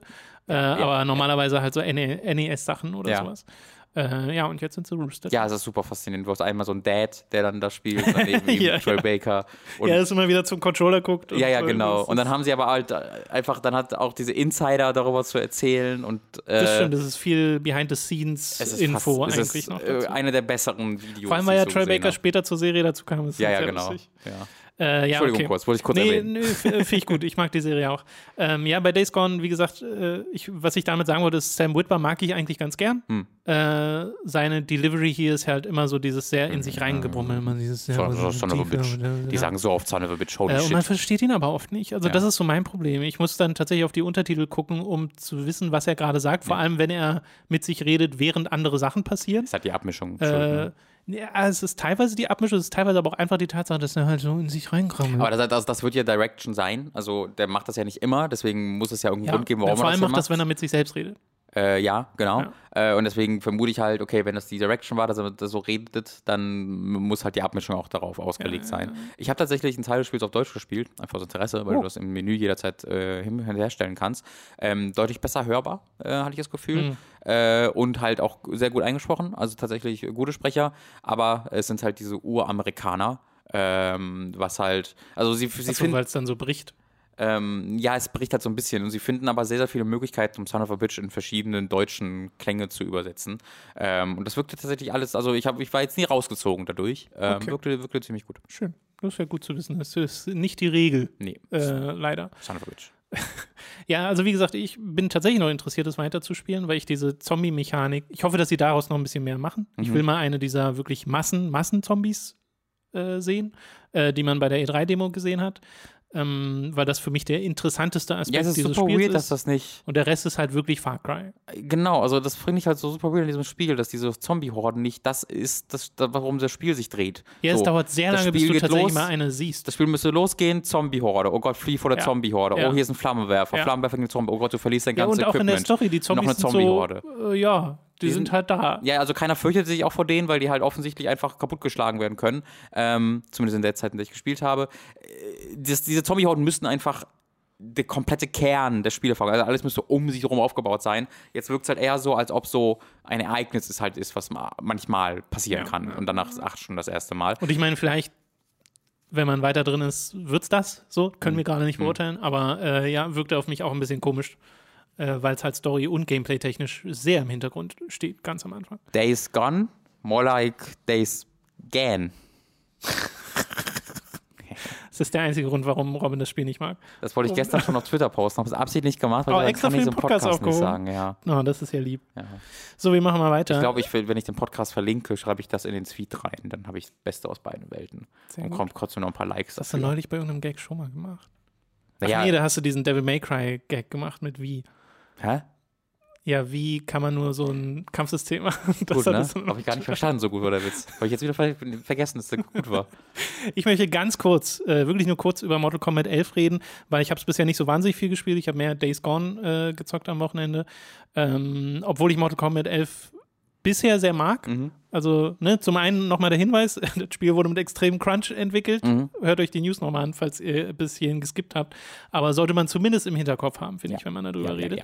ja. Äh, das Spiel ist nämlich tatsächlich vollgepackt und du merkst, wofür dieser Crunch eigentlich nötig war. Weil zum einen hast du wieder den Story-Modus, der sehr äh, exzessiv ist, sehr viele Cutscenes. Äh, da wird relativ wenig gekämpft, deswegen habe ich den bisher noch nicht durchgespielt. Also ich bin irgendwie im vierten Kapitel oder sowas äh, und fand den bisher auch nur okay. Ich bin jetzt halt gerade da, wo diese äh, Zeitreise-Nummer tatsächlich passiert und die alten Charaktere auf die neuen Charaktere stoßen. Und jetzt wird es wirklich ein bisschen interessanter. Vorher dachte ich so ein bisschen gähn, äh, weil ich auch schon bei Mortal Kombat X fand ich den Story-Modus ja auch nicht mehr so toll. Der war mir ein bisschen zu ernst. So, und ich mag es eher, wenn es wirklich richtig albern wird bei diesen Spielen. Und was ich aber dann noch gemacht habe, ist mir ein paar Towers angeschaut, äh, diese Towers Tutorials durchgespielt. Da muss man erstmal vier Türme machen, bevor man, also bei den Towers of Time, bevor man die anderen Türme angehen kann, was im Wesentlichen, das sind so Gegnerbegegnungen, die zu Türmen gestapelt sind und dann machst du halt irgendwie ein bis acht oder so Kämpfe hintereinander und kriegst dann Belohnungen dafür. Äh, und da habe ich die Tutorials gemacht, die waren super easy. Und danach habe ich den Turm mir erstellen lassen für Collector, für einen, Charakter, äh, einen charakterspezifischer Turm für diesen einen Char, äh, mit dem ich bisher am meisten gespielt habe, weil der Collector ist einer der neuen Charaktere und der kann ein paar coole Sachen. Der hat so vier Arme, der kann aus seiner Tasche, die er im Hintergrund hat, mit seinen zusätzlichen Armen, schmeißt er so Projektile, äh, die die Leute verätzen ähm, und kann ein paar sehr coole Grabs und hat immer so ein Messer dabei, mit dem er Leute schenkt. Und für diesen Charakterturm beim allerersten Kampf bin ich noch, weil den habe ich irgendwie dreimal versucht und nicht geschafft. Dabei ist der nur auf Medium. Aber ich bin halt noch ein Anfänger in dem Spiel. Das heißt, ich kann so meine Basic Moves und kann weiß, wie man blockt und so. Das bringt mir alles nichts, weil in diesem Turm, zumindest in diesem ersten Kampf, wird ständig das Bild schwarz. Also es macht so Schwarzbild, Okay. dann siehst du kurz, was passiert, dann wieder Schwarzbild und ich sehe einfach nichts. So und ich muss halt Aber das ist ein Modifier im das ist Spiel. ein Modifier des Turms, ja. Okay. Also das kann halt passieren in diesen Towers of Time, äh, was ja eigentlich ganz lustig ist, aber das macht das Spiel, weil äh, einmal passiert das und dann passieren noch random Feuersäulen auf dem Boden, Mhm. die den Gegner scheinbar nicht betreffen, so wie ich das mitbekommen habe, aber mich. Okay. Und das heißt, ich stehe teilweise in Feuersäulen drin und merk's nicht, die halt Leben wegnehmen. Und der, Charak der gegnerische Charakter ist kämpft ganz an. normal. Ja. So, und das fällt mir gerade übelst schwer, Ja. gegen den zu kämpfen. Äh, Im Story-Modus wiederum nicht so viele Probleme. Da ist alles auf einem, also da hast du halt diese Modifier auch nicht drin, zumindest bisher nicht. Ähm, und ich bin ein bisschen in der Krypt rumgelaufen, Mhm. was ja wirklich ein, also du läufst da rum wie in einem 3D-Action-Adventure, hast so einen Hammer dabei. Ego-Perspektive oder Nee, nee, Third Person. Okay. Und du spielst irgendeinen random Charakter, also keiner von den Kämpfern, sondern Mhm. irgend so ein random Dude, Okay. der nach und nach so Artefakte aus der Mortal Kombat-Welt sammelt. Und es stehen halt überall Truhen rum und für diese Truhen und anderen äh, Thingamajigs brauchst du halt die Währungen des Spiels. Das sind einmal Herzen, das ist so eine grüne Spirit Energy und das sind Münzen. Äh, und ich werde ja bei jedem Spiel skeptisch, was irgendwie mehr als eine Währung hat, Ja. weil ich mir schon denke, das ist nicht drin, weil das logisch ist, das Ja, ist ja. drin, um mir Sachen zu verkaufen. Äh, man kann sich halt äh, Time Crystals kann man sich holen, aber ich glaube die anderen Sachen nicht. Ähm, sicher bin ich mir jetzt aber auch nicht.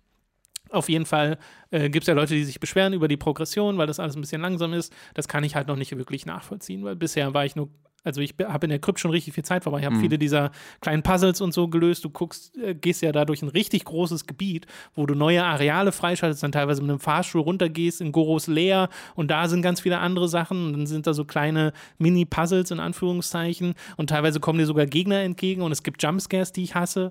Äh, die gab es aber vorher auch schon in, den, in den Crypts von äh, Mortal Kombat so gestalterisch finde ich das richtig cool irgendwie. Das ist so random. Äh, da denke ich mir, da, das ist wirklich so ein Ding, ich gestern bin da durchgegangen und dachte so, krass, die haben ja einfach so eine richtig aufwendige, hübsche Welt gebaut. Und danach habe ich gedacht, ja, und gecrunched dafür, wie bescheuert.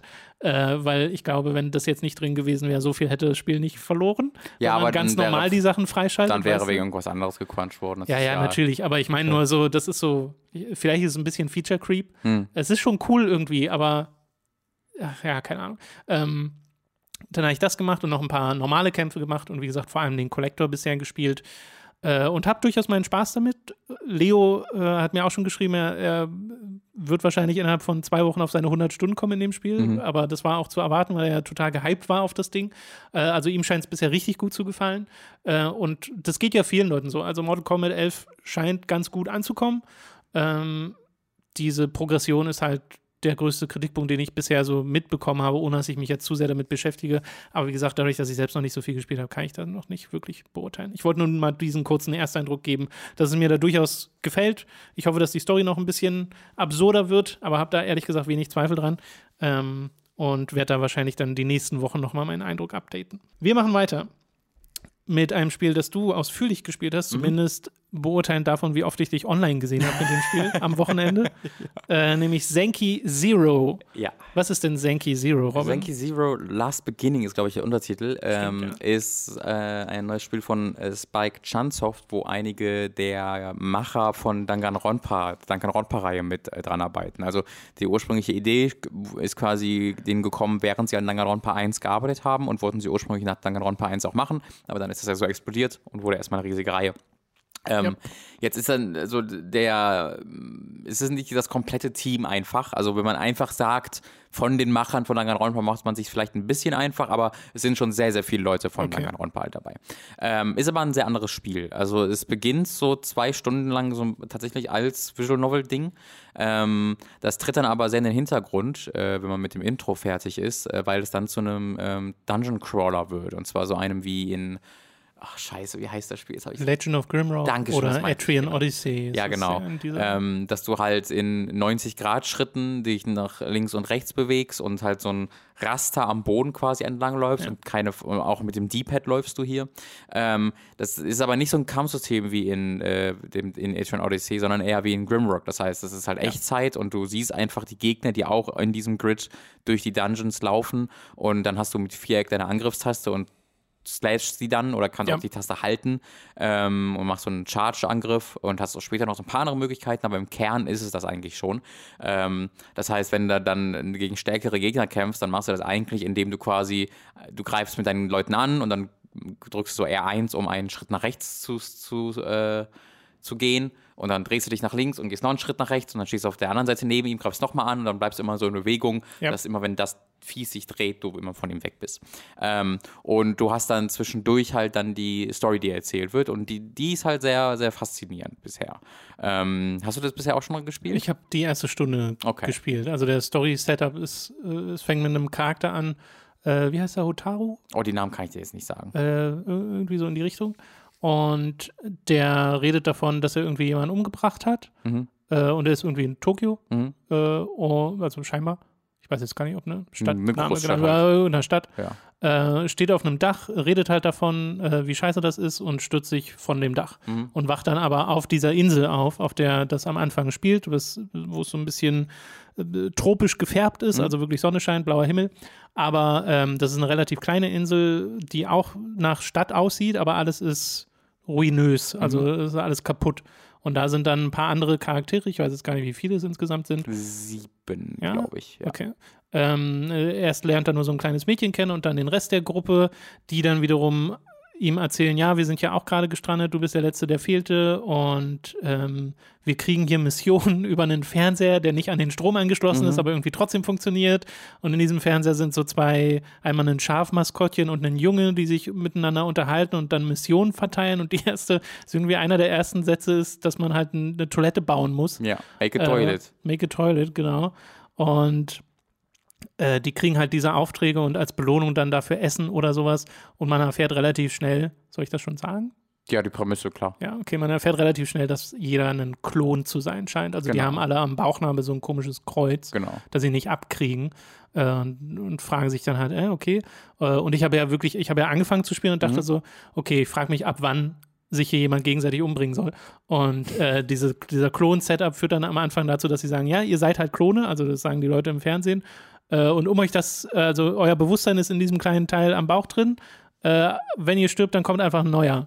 Also stirbt Ja, doch mal einer von Ja, euch. Äh, so, und dann soll halt einer von denen sterben und das führt dann zu den ersten Konflikten, aber viel weiter habe ich noch nicht gespielt. Ich bin jetzt gerade am Punkt, wo sie eine neue Insel entdeckt haben Ja. äh, und da jetzt erkunden wollen und weiter habe ich nicht gespielt. Ja, also das geht dann sehr bald, sehr konkret weiter. Also du bist immer noch im Prolog vom Spiel. Ja, ja, ist immer Ähm, noch im Safe Game. Ich dachte halt so, ich spiele den Prolog mal fertig, aber dann ging der so lange. Ja, ja, ich, ich würde so schätzen, dass es so um die anderthalb bis zwei Stunden sind, bin mir nicht sicher. Ziemlich langer Ähm, Prolog.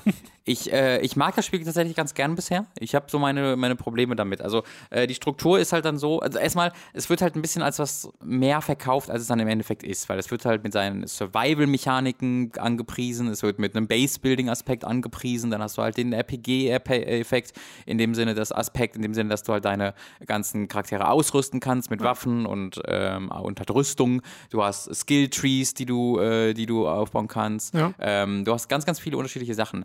Der Survival-Aspekt ist bisher komplett irrelevant, ähm, zumindest bei mir. Ich habe halt, du hast am Anfang drei Schwierigkeitsgrade, wobei beim dritten Recommended steht und sehr bald schaltest du dann auch mehrere Schwierigkeitsgrade danach noch frei, also einen vierten und fünften auch. Spielst du auf dem dritten? Ich bin auf dem zweiten. Ich spiele auch auf dem zweiten. Äh, genau, immer mit dem Bewusstsein, ich suche hier nicht nach einem Hardcore-Survival-Game. Äh, das ist nicht Ja. das, woran ich Spaß habe. Und auf dem zweiten von den dreien ist bisher, also ich war noch kein Mal, dass ich irgendwie auf Toilette musste oder dass ich, äh, dass ich äh, jetzt kein, nicht genug Wasser habe oder nicht genug Essen. Ähm, das war noch nie ein Problem, so gar nicht. Ähm, deswegen ist dieser Survival-Aspekt eigentlich fast schon komplett raus, ist meine Spielerfahrung. Ähm, Aber weil du das auch möchtest. also ja, ich fände es nicht schlimm, wenn das ein bisschen konkreter ist, aber ich brauche es nicht. Also ich finde es nicht schlimm, dass er nicht da ist. Ja, aber weil es klingt jetzt so, als ob du dann nicht die Motivation hast, okay, ich stelle jetzt einen Schwierigkeitsgrad höher. Nee, überhaupt nicht. Nee, Okay. nee, gar nicht. Ähm, und äh, dann hast du halt einen Base-Building-Aspekt äh, und äh, das ist so, dass du einfach ganze Zeit in den Dungeons halt ne, alle möglichen Sachen findest äh, und mit denen kannst du dann halt einen, äh, eine Küche bauen oder du kannst ein Lagerhaus bauen, wo du die Items drin, drin aufspannen kannst und dann kannst du die halt natürlich auch aufrüsten ähm, und bekommst dann vielleicht einen Garten. Das ist halt ziemlich cool, weil sich so ein bisschen die Umgebung verändert. Äh, aber auch kein ri- riesiger Aspekt. Also Kern des Spiels ist bisher, ich habe so wirklich 13 Stunden gespielt, würde ich schätzen, schon eine ordentliche Zeit, äh, ist halt, dass du hauptsächlich in den Dungeons unterwegs bist und in diesen, diese Dungeons sind dann so strukturiert, dass du dort ebenfalls diese Fernseher stehen hast. Und äh, du spielst tatsächlich unterschiedliche Charaktere in Kapiteln. Ähm, das ist für spielerischen Aspekt völlig egal, weil du eh sowieso jederzeit zwischen den Charakteren wechseln kannst und die haben alle, also die spielen sich alle identisch. Ähm, und äh, du du hast einfach aus der Story die Sichtweise eines anderen Charakteres. Weil in jedem dieser Dungeons, der hat irgendwas mit einem dieser Figuren zu tun und du bekommst dort in diesem, mit diesem Fernseher, äh, also 2D-Diorama, äh, in irgendwie mehreren Teilen die Vergangenheit dieses Charakters erklärt. Weil auch jeder Charakter direkt am Anfang, also nicht jeder, aber es wird so impliziert, jeder hat so eine Sünde. Ja, genau, tatsächlich. Das Also ist dieses ganz klassische. Du kommst auch noch zum Intro und im Intro hat jeder dieser Charaktere eine Beschreibung, wer sie ist und dann off und dann eine der, der Todsünden. Also off Pride, so, off ah, ganz klassisch. auf genau. Und das ist bis das, das ist aber bisher sehr äh, irrelevant eigentlich, weil das Spiel geht da, das, das überrascht, hat mich sehr überrascht und erst war ich fast ein bisschen enttäuscht, aber ich glaube, ich mag es mittlerweile sehr. Es geht so gar nicht in diese unglaublich schockierende Danganronpa-Richtung, wo die Leute irgendwas absolut Furchtbares gemacht haben und holy shit, die versuchen das geheim zu halten. Meistens ist es eigentlich so, dass die fast gar nichts falsch gemacht haben und einfach Pech hatten oder dass die Umgebung ihnen was angetan hat. Äh, also bisher habe ich sehr wenig gesehen von Leuten, die dann wirklich selbst sich was vorzuwerfen haben, ähm, was dann im Kontext dieser Benennung von diesen Todsünden irgendwie sehr seltsam erscheint. Äh, und was halt mich sehr fasziniert ist, dass der Tod hier im Grunde komplett das Gegenteil von dem ist, was es in Danganronpa bedeutete. Ja, wenn da Leute, also da drehte es sich immer darum, wer stirbt als nächstes und das ganze Spiel drehte sich darum und hier ist es komplett anders, dass halt Leute einfach ständig sterben und es ist einfach Teil der Spielerfahrung und eigentlich ist es sogar fast gut, wenn Leute sterben, ähm, weil du halt so diese, das nennt sich Extend-Maschine und dort kannst du halt Leute wiederbeleben und zwar un unendlich. Also wenn du halt stirbst, wenn einer deiner Charaktere stirbt, kannst du zu dieser Maschine in deiner Heimatbasis zurücklaufen oder dich hin Ist das der. Arcade-Automat? Genau. so. Und dann kannst du die dort äh, wieder zum Leben erwecken. Äh, du hast halt eine Währung, den Score, den du dafür brauchst, aber ich habe so, weiß ich nicht, say 70.000 Score mittlerweile, weil für jeden Gegner, den du killst, kriegst du Score und ein Video zu dem kostet 1000 meistens, manchmal 2000. Äh, aber was cool ist, je nachdem, wie die gestorben sind, bekommen die danach Buffs. Äh, das heißt, das Spiel merkt sich, wie sie gestorben sind, ob sie vergiftet waren, währenddessen, ob sie 100% ähm, äh, ausgerüstet waren, also nichts mehr tragen konnten. Und dann, wenn sie meinetwegen von so einem komischen ähm, Schaf gekillt werden, dann haben sie danach besonders viel Defense gegen dieses Schaf. Und Okay. sie kriegen auch allgemein mehr Attack Defense, wenn sie als Erwachsener gestorben sind. Und je, nachdem, also. Was, wenn sie als Erwachsener Ja, da, da gestorben komme ich gleich noch hin. Äh, immer halt, wenn sie sterben, kriegst du danach Buffs und zwar dauerhaft. Also die ersetzen nie irgendwas, sondern Oh, was, das dauerhaft? sind dauerhafte Buffs, die, die äh, Teil dieses Charakters werden. Dass sie auf Dauer mehr Angriff, mehr Verteidigung kriegen, dass sie auf Dauer gegen diese Art von Angriff weniger schwach sind, dass sie auf Dauer mehr tragen können, weil sie gestorben sind äh, und komplett vollgepackt waren Mhm. oder dass sie äh, nicht mehr so äh, schnell vergiftet werden können. Das sind wirklich dauerhafte Buffs. Und deswegen ist es tatsächlich ab und zu so, dass du sagst, hm, der Charakter ist jetzt fast tot und der hat grad, ist gerade voll ausgerüstet und der hat gerade so einen Status, den ich bisher noch nicht hatte. Ja, dann lasse ich den nochmal killen. Aber verlierst du dann irgendwie Ausrüstung oder sowas? der, der lässt all seine Ausdauer fallen, äh, Ausrüstung fallen und du kannst ihn wieder aufheben. Ach so. Wenn du halt genug äh, Slots noch hast, weil jeder dieser Charaktere hat, hat irgendwie zehn Ausrüstungsslots äh, und äh, die tra- können auch unterschiedlich viel tragen und wenn die dann zu viel, können die nicht mehr laufen. Also es ist dann schon so, dass, es, dass ich mehrmals Sachen zurücklassen musste, aber die bleiben alle dauerhaft liegen. Äh, das heißt, ich habe dann mal mit Absicht diese ganzen Sachen tief in dem Dungeon liegen lassen, bin zurück zu dem Ding, habe alle wiederbelebt und bin dann wieder zurück ins Dungeon und konnte die Sachen dann alle wieder aufheben. Äh, und das ist ziemlich cool, weil sie einfach wirklich teilweise, äh, äh, teilweise, nein, ich will sagen, was will ich sagen? Anscheinend will ich sagen. Anscheinend bleiben die einfach dauerhaft liegen. Äh, und das ist ziemlich cool. So, die Sache ist mit dem Erwachsenen, was ich gerade gesagt habe, wenn sie halt wiederbelebt werden, werden sie als Kind wiederbelebt. Äh, immer. Sie werden immer als Kind wiederbelebt. Und das Spiel, also ich, ich erkläre jetzt gerade, was im Rest des Prologs, der dann noch erklärt ja, wird. Ich hoffe, das ist okay. Deswegen die eine ein Kind. Äh, ja, das hat noch was anderes. Das Okay. ist nochmal separat davon. Aber diese die werden als, als, als Kinder wiederbelebt und die Klone haben immer eine Lebenserwartung von 13 Tagen. Und innerhalb von diesen 13 Tagen gehen die alle Stadien des Lebens durch. Das heißt, die haben unterschiedliche Stadien. Du hast Kind, du hast ähm, Erwachsener, du hast Middle-Aged und du hast Senior. Über die Sims. Äh, quasi. Und, jede, also die, die- und die Zeit schreitet halt voran, indem du ähm, Stockwerke in den Dungeons äh, durchläufst. Also wenn du ein Stockwerk durchläufst, das nächste, dann Also, vergeht sie werden während des Dungeons älter? Genau, dann vergeht ein Tag.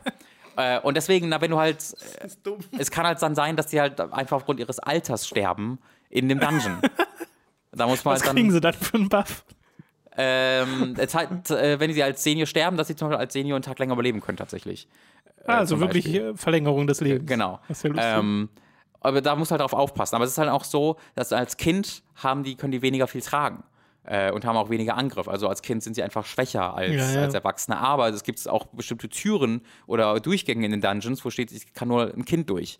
äh, wo es halt reicht, wenn du ein, wenn einer deiner Charaktere, acht Charaktere ein Kind ist, dann reicht das. Was aber, wo es halt ziemlich cool ist, die sehen dann halt auch in den Story-Passagen so aus, wie sie Ja, gerade sind. Ähm, und das wird, das ist sehr, sehr schnell sehr normal für die ganzen Figuren. Also es gibt so im Prolog, die so, oh mein Gott, es tut so weh, ich, ah, hier so älter zu werden ist der größte Schmerz ever. Und wird einmal gezeigt und danach ist es einfach eine Gameplay-Mechanik, dass halt in den Ladebildschirmen die Leute älter werden, jetzt ein Senior sind. Und da, das redet kein, äh, erwähnt keiner mehr. Und auch danach hast du dann halt diese Gruppe von Leuten, die dann da, zwei sind ein Kind, zwei von denen sind äh, Rentner, einer von denen ist Middle-Age und die reden einfach normal miteinander und haben halt auch unterschiedliche Stimmen. Ich vermute einfach durch äh, Pitches halt, die verändert Ja. werden, dass sie halt entweder hoch oder niedriger auch, auch reden äh, und andere Klamotten tragen. Aber das ist sehr cool, weil die natürlich auch unterschiedliche Charakterdesigns für unterschiedliche Stadien in ihrem Leben haben. Ähm, das, das hat bisher dann relativ wenig Story-Relevanz, weil sie einfach trotzdem so ziemlich das Gleiche sagen meistens. Aber es ist irgendwie super cool und Das lustig. ist irgendwie ein schöner Twist. Äh, genau. Und weil du halt dann auch in den Skill Points äh, da Unterschiede hast. Also manche Leute haben besonders viele Skill Points für ihre Middle-Aged Zeit, dass du dann da besonders viele reinpumpen kannst. Andere sind eher auf Senior und so weiter und so fort. Äh, da steckt tatsächlich ziemlich viel. Du kannst dich da echt krass rein vertiefen in die Rollenspielmechaniken. Ähm, was ich ein bisschen schade finde, ist halt, äh, dass es sehr durchstrukturiert halt gerade ist. So diese Dungeons, du läufst da durch und in diesen Dungeons hast du dann die Fernseher am Ende von jedem Floor, wo du eine neue Hintergrundstory äh, von diesem Charakter siehst und dann am Ende des Dungeons hast du dann einen Boss, äh, der irgendwas zu tun hat mit dieser Hintergrundstory äh, und dann bekommst du am Ende einen Teil für deine Extend-Maschine, weil das ist quasi die Kernmission, dass du die verbessern willst, damit du länger überlebst. So. Und du, du findest diese Extend-Maschinenteile am Ende dieser Dungeons jeweils.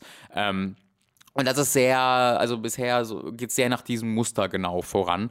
Ähm, und dann, ich würde halt sagen, es ist halt 80% Dungeon Crawling, 20% Story.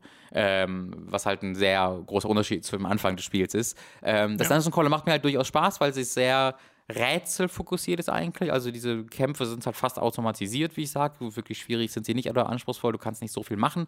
Ähm, sondern es ist vor allen Dingen halt so über Schalterrätsel oder dass du irgendwelche Okay. sonstigen Rätsel hast, ähm, wo dann steht, hier kannst du dann das drücken und dieser Schalter ist ein Norden und der ist Süden und dann steht irgendwie eine Wegbeschreibung woanders im Dungeon und du musst, ah, das steht für diese Schalter. Also es ist sehr auf, darauf fokussiert, so ähm, halt wie so, wie so Mini-Rätsel immer. Und das mag ich ganz gern, das unterhält mich ganz gut. Ich mag auch sehr, wie das Spiel aussieht. Es ist halt wahnsinnig bunt und ähm, Hell. Hat einen hell, ja, ich, also ich mag aber auch die Charakterdesigns sehr.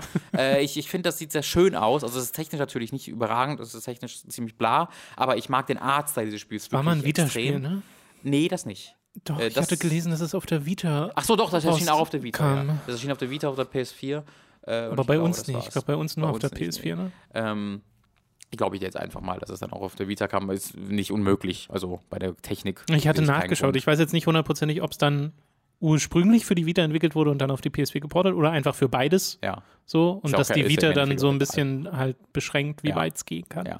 Äh, aber ich mag halt sehr diesen Artstyle. Äh, es hat halt sehr diese Übersetzung von japanischen Fansubs, so, dass du ganz oft das Gefühl hast, äh, ah, ich weiß, also ich verstehe, was ihr sagt, aber so redet man nicht im Englischen. So reden die Leute einfach nicht. Oder du hast Wortwitze oder Sprichworte, die direkt übersetzt werden, wo du denkst, ah, es ergibt halt gar keinen Sinn mehr. Ich habe es auch Ähm, auf, äh, mit englischer Sprachausgabe Mhm. angefangen und dann relativ schnell umgestellt auf Japanisch, weil ich Ah, Ich mag die Sprachausgabe. Ich Das spiele tatsächlich mit englischer Sprachausgabe. echt okay. Ja, Nee, der- bei mir stößt das dann eher an. Das war, ging mir bei Persona dann auch so. Verstehe ich aber auch. Also der erste Hauptcharakter wird halt von 9S gesprochen, wenn ich mich nicht irre. Ich habe es nicht nachgeguckt, aber es klang direkt Klingt sehr sehr, danach, so ja. nach 9S.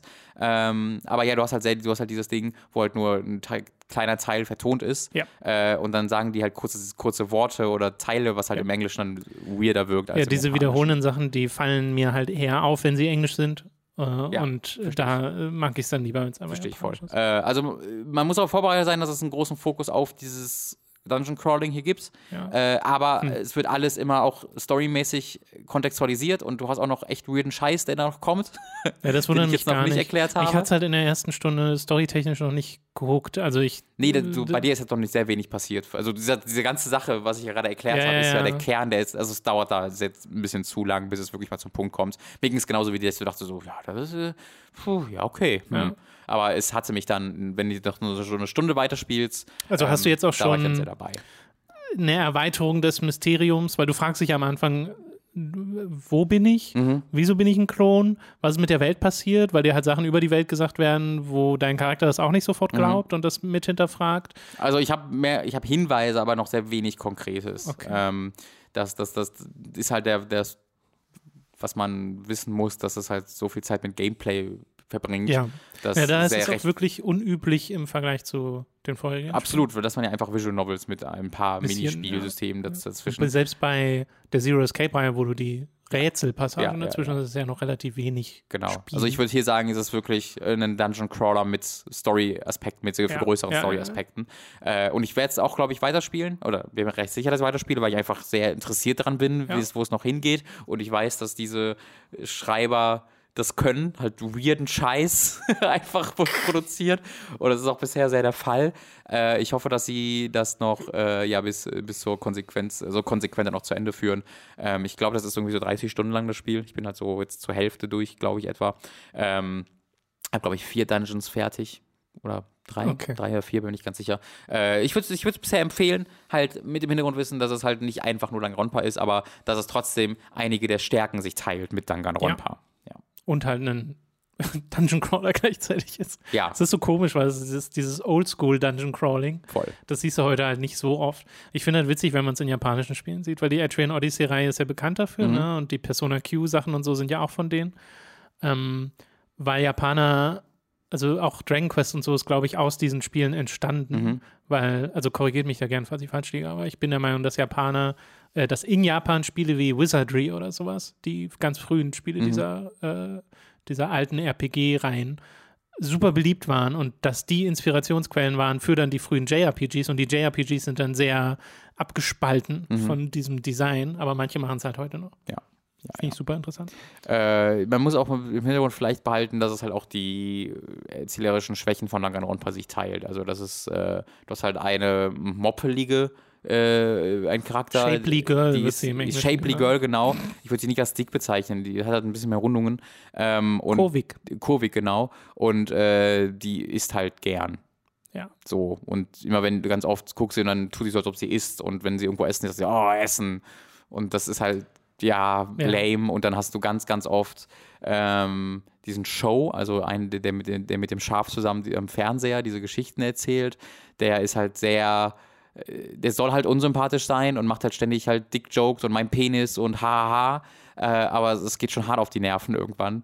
Äh, also es ist halt sehr derb immer noch und das war auch Danganronpa schon. Und teilweise erzählt es dann aber Geschichten, die extrem krass sind. Ähm, also auch einfach aus einer also da da gibt's halt echte Erfahrungen, die Spieler haben könnten, die da getriggert werden könnten. Dann, hat es, dann, dann beißt sich das damit, dass die Charaktere das so gar nicht ernst nehmen, teilweise und sich darüber lustig machen Also sogar so noch. un unsensibel ist. Es ist sehr unsensibel, Ja. richtig unsensibel. Und das war Danganronpa auch schon.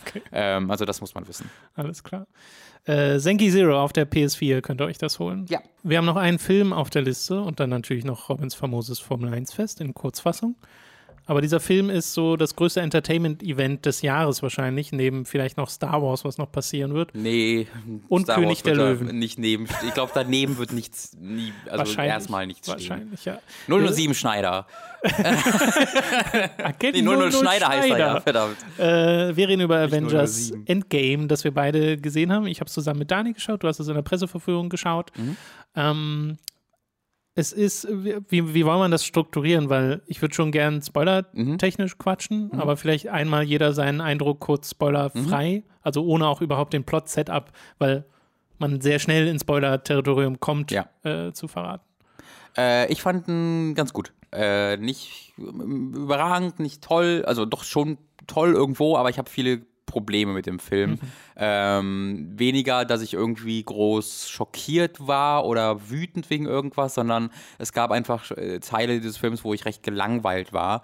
Ähm, der Film verspricht sehr viel, äh, allein A durch seinen Vorgänger und B durch seinen ersten Akt. Äh, also da wird sehr viel aufgemacht und ich finde dann schafft er es so gar und versucht auch gar nicht, diesen Versprechungen gerecht zu werden, sondern wird dann sehr schnell, nicht sehr schnell, aber wird dann halt irgendwann zu einem sehr klassischen, also Age of Ultron fast schon, in der Art und Weise, wie Konflikte bekämpft werden und wie der Film sich präsentiert. Ähm, und ma- reitet dann so diese offen, also ist dann die offensichtlichste Version seiner, seiner von sich selbst bis zum Ende. ähm, und das ist dann, das fand ich dann immer okay, meist, oder nicht immer, aber meistens okay, aber irgendwie auch sehr unspektakulär, so dass ich dann am Ende rausging und dachte, das war gut, das hat mich unterhalten, aber der hätte auch, ent, der hätte entweder 40 Minuten kürzer sein können oder drei Filme sein können. Das war so Okay, mein, mein okay. Ding. Äh, bei mir, also ich habe das zusammen mit Dani geschaut und wir teilen da beide so ziemlich die Meinung. Ähm, die ersten zehn Minuten oder was es waren, fand ich sehr interessant. Ich fand die Prämisse, die der Film etabliert hat, sehr interessant. Es, er hat leider nichts draus gemacht, wie ich finde. Ich fand das, was dann darauf folgte, waren zwei Stunden langweiliger Anime-Filler-Arc. äh, und danach ging es ganz zum Schluss, die letzte halbe Stunde ist dann der richtige Film. Äh, und den fand ich vor allem dann inszenatorisch teilweise wieder richtig, richtig cool. Und dann hat er, finde ich, noch ein bisschen das Herr der Ringe-Problem, dass er nicht weiß, wann er aufhören soll. Äh, Weil es so Epilog g- geht eine Weile, sagen wir so.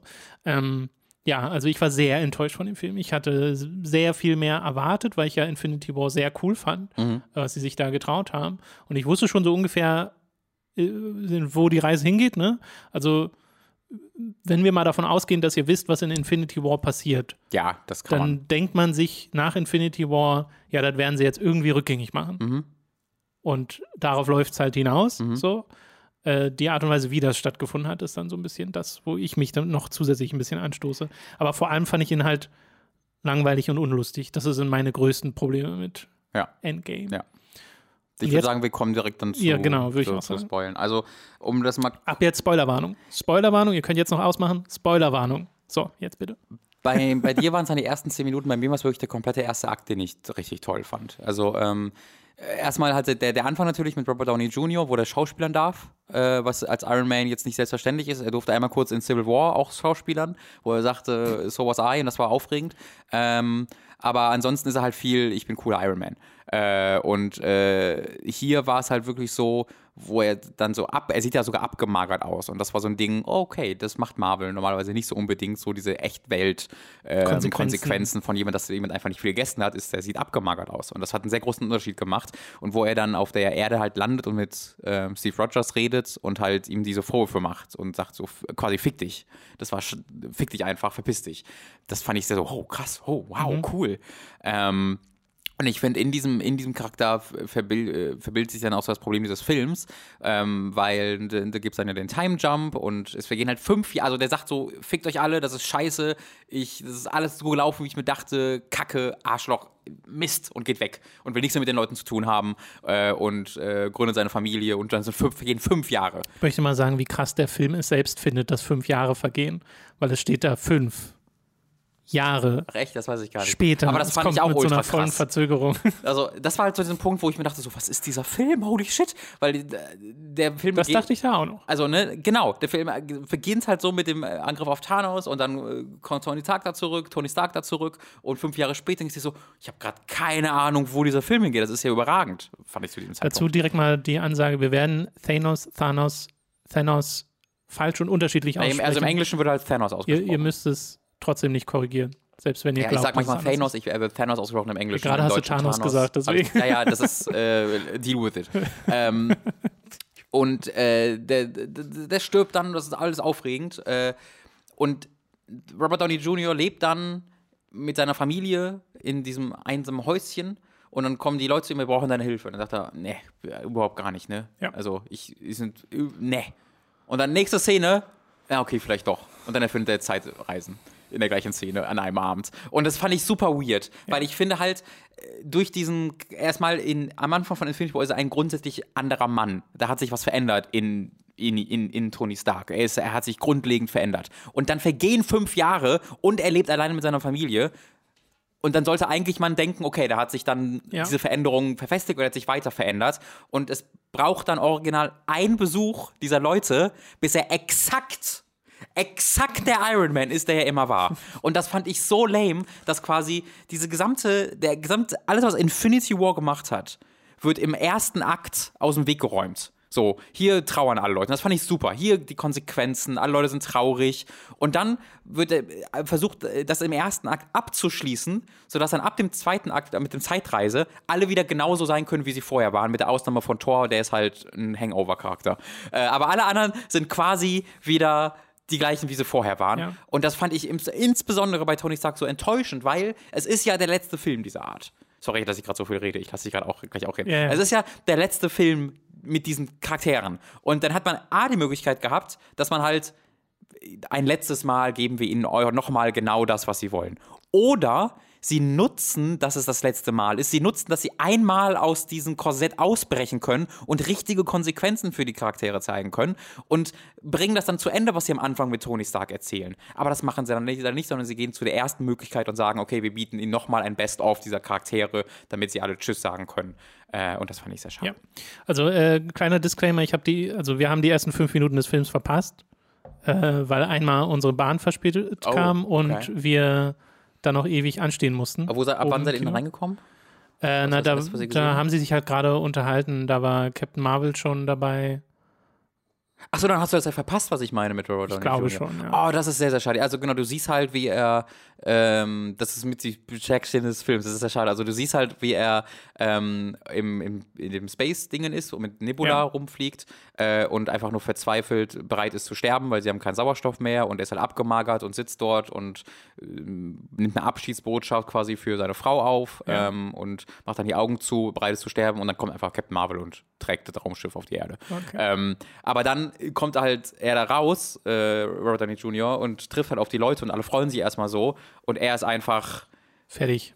er ist, er ist, er ist fertig, aber er ist auch wütend. So, weil er auch, er macht dann so ein bisschen auch den Rahmen, den, den Punkt wieder für Civil War auf. So, äh, hier, du wolltest ja keine Grenzen haben. Jetzt kann, je- jetzt kann jeder, jetzt sind wir in der Welt, wo jeder keine Grenzen hat. So nach dem, also er ist, ne, er sagt halt, ähm, what was it you said? Ähm, and what, when- what, uh, and what when we lose, then we'll do that together too? Well, we did. And now what? So nach dem Motto. Ja. Also so, oh shit, da wird dieser völlig leere, ja, wir schaffen alles zusammen, Spruch genommen und immer wieder in die Fresse zurückgeworfen. Jetzt sind sie alle tot. Und ne, er hat halt diese Verbindung zu Spider-Man aufgebaut und das sagt er dort und er sagt quasi, ich habe die Schnauze voll. Dieser ganze Scheiß hat nichts gebracht. Ähm, und das ist eine sehr, sehr starke Szene.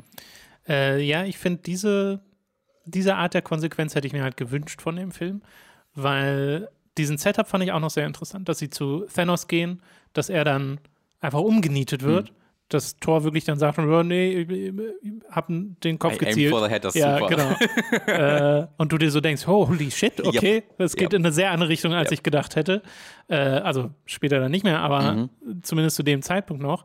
Und dann passiert halt dieser Timeskip und du denkst so, oh, okay, sie müssen wirklich, sie haben jetzt alle fünf Jahre mit der Konsequenz dieses Dings gelebt Mhm. und uns wird das dann zumindest so ein bisschen gezeigt. Mal auf interessante Art, wie bei Iron Man. Oder Mhm. äh, Scarlett Johansson fand ich auch super. Genau, die auch so einen sehr ehrlichen Moment hatte dann mit Captain America. Äh, da war ich auch noch voll dabei. Und dann kam Thor. Mhm. Und bei Thor hat Dani mich auch das erste Mal angeguckt und gesagt, das, ich finde das gerade richtig schlimm.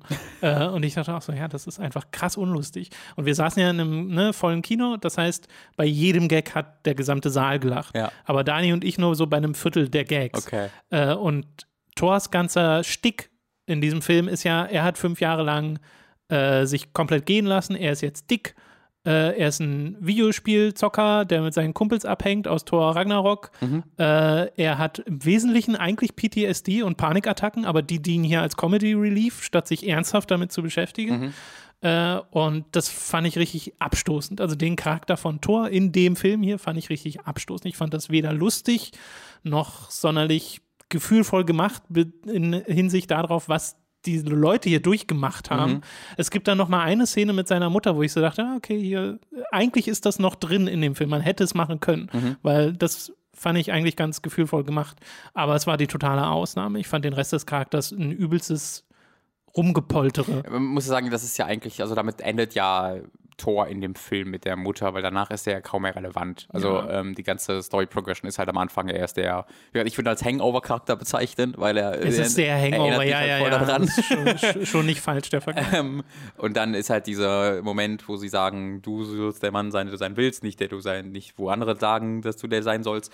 Ähm, und dann hat er das halt gelernt und im Rest des Films ist er dann eigentlich nur, kämpft dann Boah. halt mit, aber ist jetzt nicht mehr relevant. Aber Er was hat ein ich da paar coole halt, Kampfszenen. Genau, was ich da halt mochte, ist, dass der halt dick bleibt und dass das dann nicht in den Kampfszenen so, So plötzlich einmal schlägt der Blitz ein und dann ist er wieder. Naja, ich hätte mir vor, also dass der irgendwie trainiert, dass eine Woche vergeht und die haben trainiert oder Das stimmt. Gott so. Das, da- ich hätte fest damit gerechnet, dass er am Ende der großen Schlacht dann nicht mehr so aussieht. Aber er sieht dann immer noch so aus, aber das ist dann im Ende dann kein Comedy Relief mehr. Das fand ich ganz gut. Ähm, das halt in den Ja, aber am Anfang ist es halt wirklich ha, lustig. Genau, äh, genau. Ähm, Also ich finde halt mit dem, mit dem, der ist dick, das, da gehen sie gar nicht so weit. Das fand ich okay. Weil er ist jetzt auch nicht Er über. ist halt shirtless am Anfang und sie zeigen seine Wampe Ja, ja, klar, so aber er halt- dreimal mitten im Fokus. er, ist, er hat halt so einen Bierbauch, aber er, ist, er wiegt jetzt keine 300 Kilo. Weißt du, es war jetzt so nicht dieses, guck mal, wie fett er ist, sondern es ist eher, Alter, der hat sich ja mega gehen lassen. Der säuft ja, ist ja nur am Saufen. Ähm, Und das fand ich immer noch ganz okay. Also, dass der ja so dick war, das mochte ich eigentlich. Das ist so eine sehr offensichtliche Konsequenz. Wie sie dann damit umgegangen waren, das fand ich halt. Ich fand es also als ähm, Robert Downey Jr. ihn als Lebowski bezeichnet, das fand ich sehr lustig. Das war ein sehr guter Gag, wie ich fand, äh, weil äh, Popkulturreferenzen sind in dem Film. sehr, ja, genau. Äh, ich, ich fand halt Thor dann äh, besser. Erstmal, also ich mag, ich mag Thor in dem Film nicht. Ich finde diese Charakterisierung auch nicht toll. Äh, ich fand ihn besser äh, nach diesem ersten Einführung, weil da wird eigentlich recht wenig Fokus auf sein Gewicht dann genommen, sondern es ist eher, er sitzt halt gelangweilt und schlafend um, in der Ecke, sondern da ist halt eher dieser. Aber das fand ich auch mega unlustig. Äh, ja, nee, das fand, das fand ich, also das, das, das passt sich halt. Er ist halt ein, äh, quasi ein Alkoholiker. Äh, und ich fand, okay, das, äh, das, das, das sehe ich, das Ja, passt ich, irgendwie ich, zu ihm. bei mir kam, ich kam halt nicht darauf klar, dass dieser Charakter ernsthafte Probleme hat, ernsthafte Probleme nach diesen schlimmen, schlimmen Sachen, die Mhm. äh, passiert sind und die Vorwürfe, die er sich selbst macht, weil er Sache, das nicht Okay. verhindern konnte und dann wird es halt nur als Comedy Relief genutzt, das finde ich zu halt seiner sehr, Mutter halt. Ne? Aber sehr ja, das verstehe ich. Das verstehe ich. Ähm, aber generell ist das so ein Problem, was ich mit dem Film hatte. Ich finde, man hätte hier eine relativ ernste Geschichte über die Akzeptanz von Konsequenzen erzählen können. Mhm. Und wird sie auch gemacht, eine halbe Stunde lang. Ja, genau, eine halbe Stunde lang und danach nicht mehr. Und danach fängt halt der Zeitreiseplot an und dann wird's albern. Es wird ein alberner Comedy Relief Best of Marvels Hits Hm. im Wesentlichen, weil sie, also den, ich verstehe ja den Setup und es ist ja an und für sich recht smart zu sagen, oh, guck mal, wir gehen zu dem Zeitpunkt von Avengers 1 zurück, wir gehen zu dem Zeitpunkt aus den anderen Filmen zurück. Äh, das ist ja übelster Fanservice. So, ich verstehe schon, warum das dann auch Leute gut finden und so und ich will das auch keinem wegnehmen, aber ähm, ich sehe dann halt auch so die, der, den Film, der es hätte sein können und der so viel stärker hätte sein können, als dieses Rumgealbere, weil es ist sehr viel Rumgealbere, wenn dann äh, Hulk jetzt, also er ist jetzt beides, ne? Er ist gleichzeitig der starke Hulk Charakter, und ja. smart und macht dann Selfies mit seinen Fans und Ant-Man kennt die Leute nicht und haha, lustig. Äh, so, und das ist ja das, was ich von Marvel erwarte. Also, das werfe ich dem Film Mhm. jetzt nicht komplett vor. So. Ähm, wenn dann mal ein, einer dieser Witze nicht trifft, ja, meine Güte. Ich finde, Ant-Man ist immer noch einer der lustigsten Charaktere eigentlich aus der Serie, so an und für sich.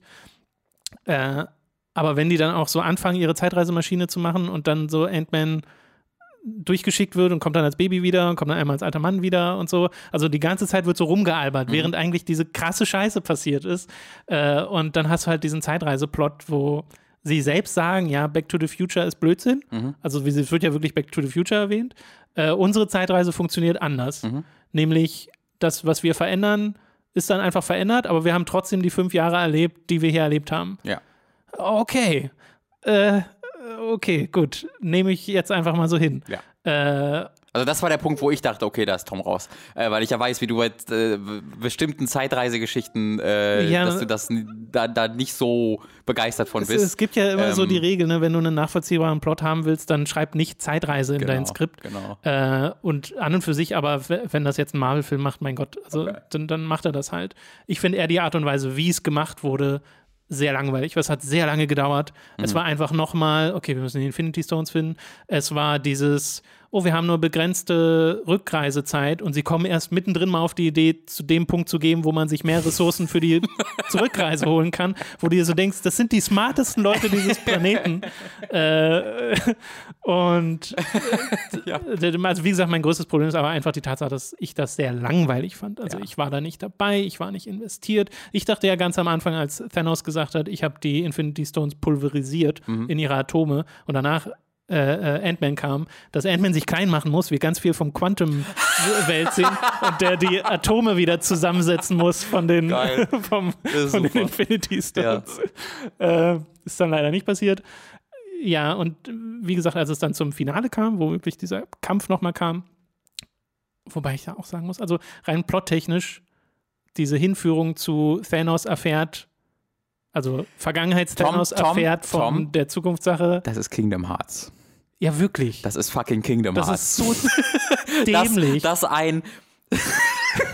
dass es einen mechanischen Menschen gibt, der dessen Erinnerungen, weil sie mechanisch sind, sich mit Ja, das Zeitreise jetzt von so ist. anderen, das ist straight, ich habe wirklich, das ist gerade Kingdom Hearts. Ja. Holy shit.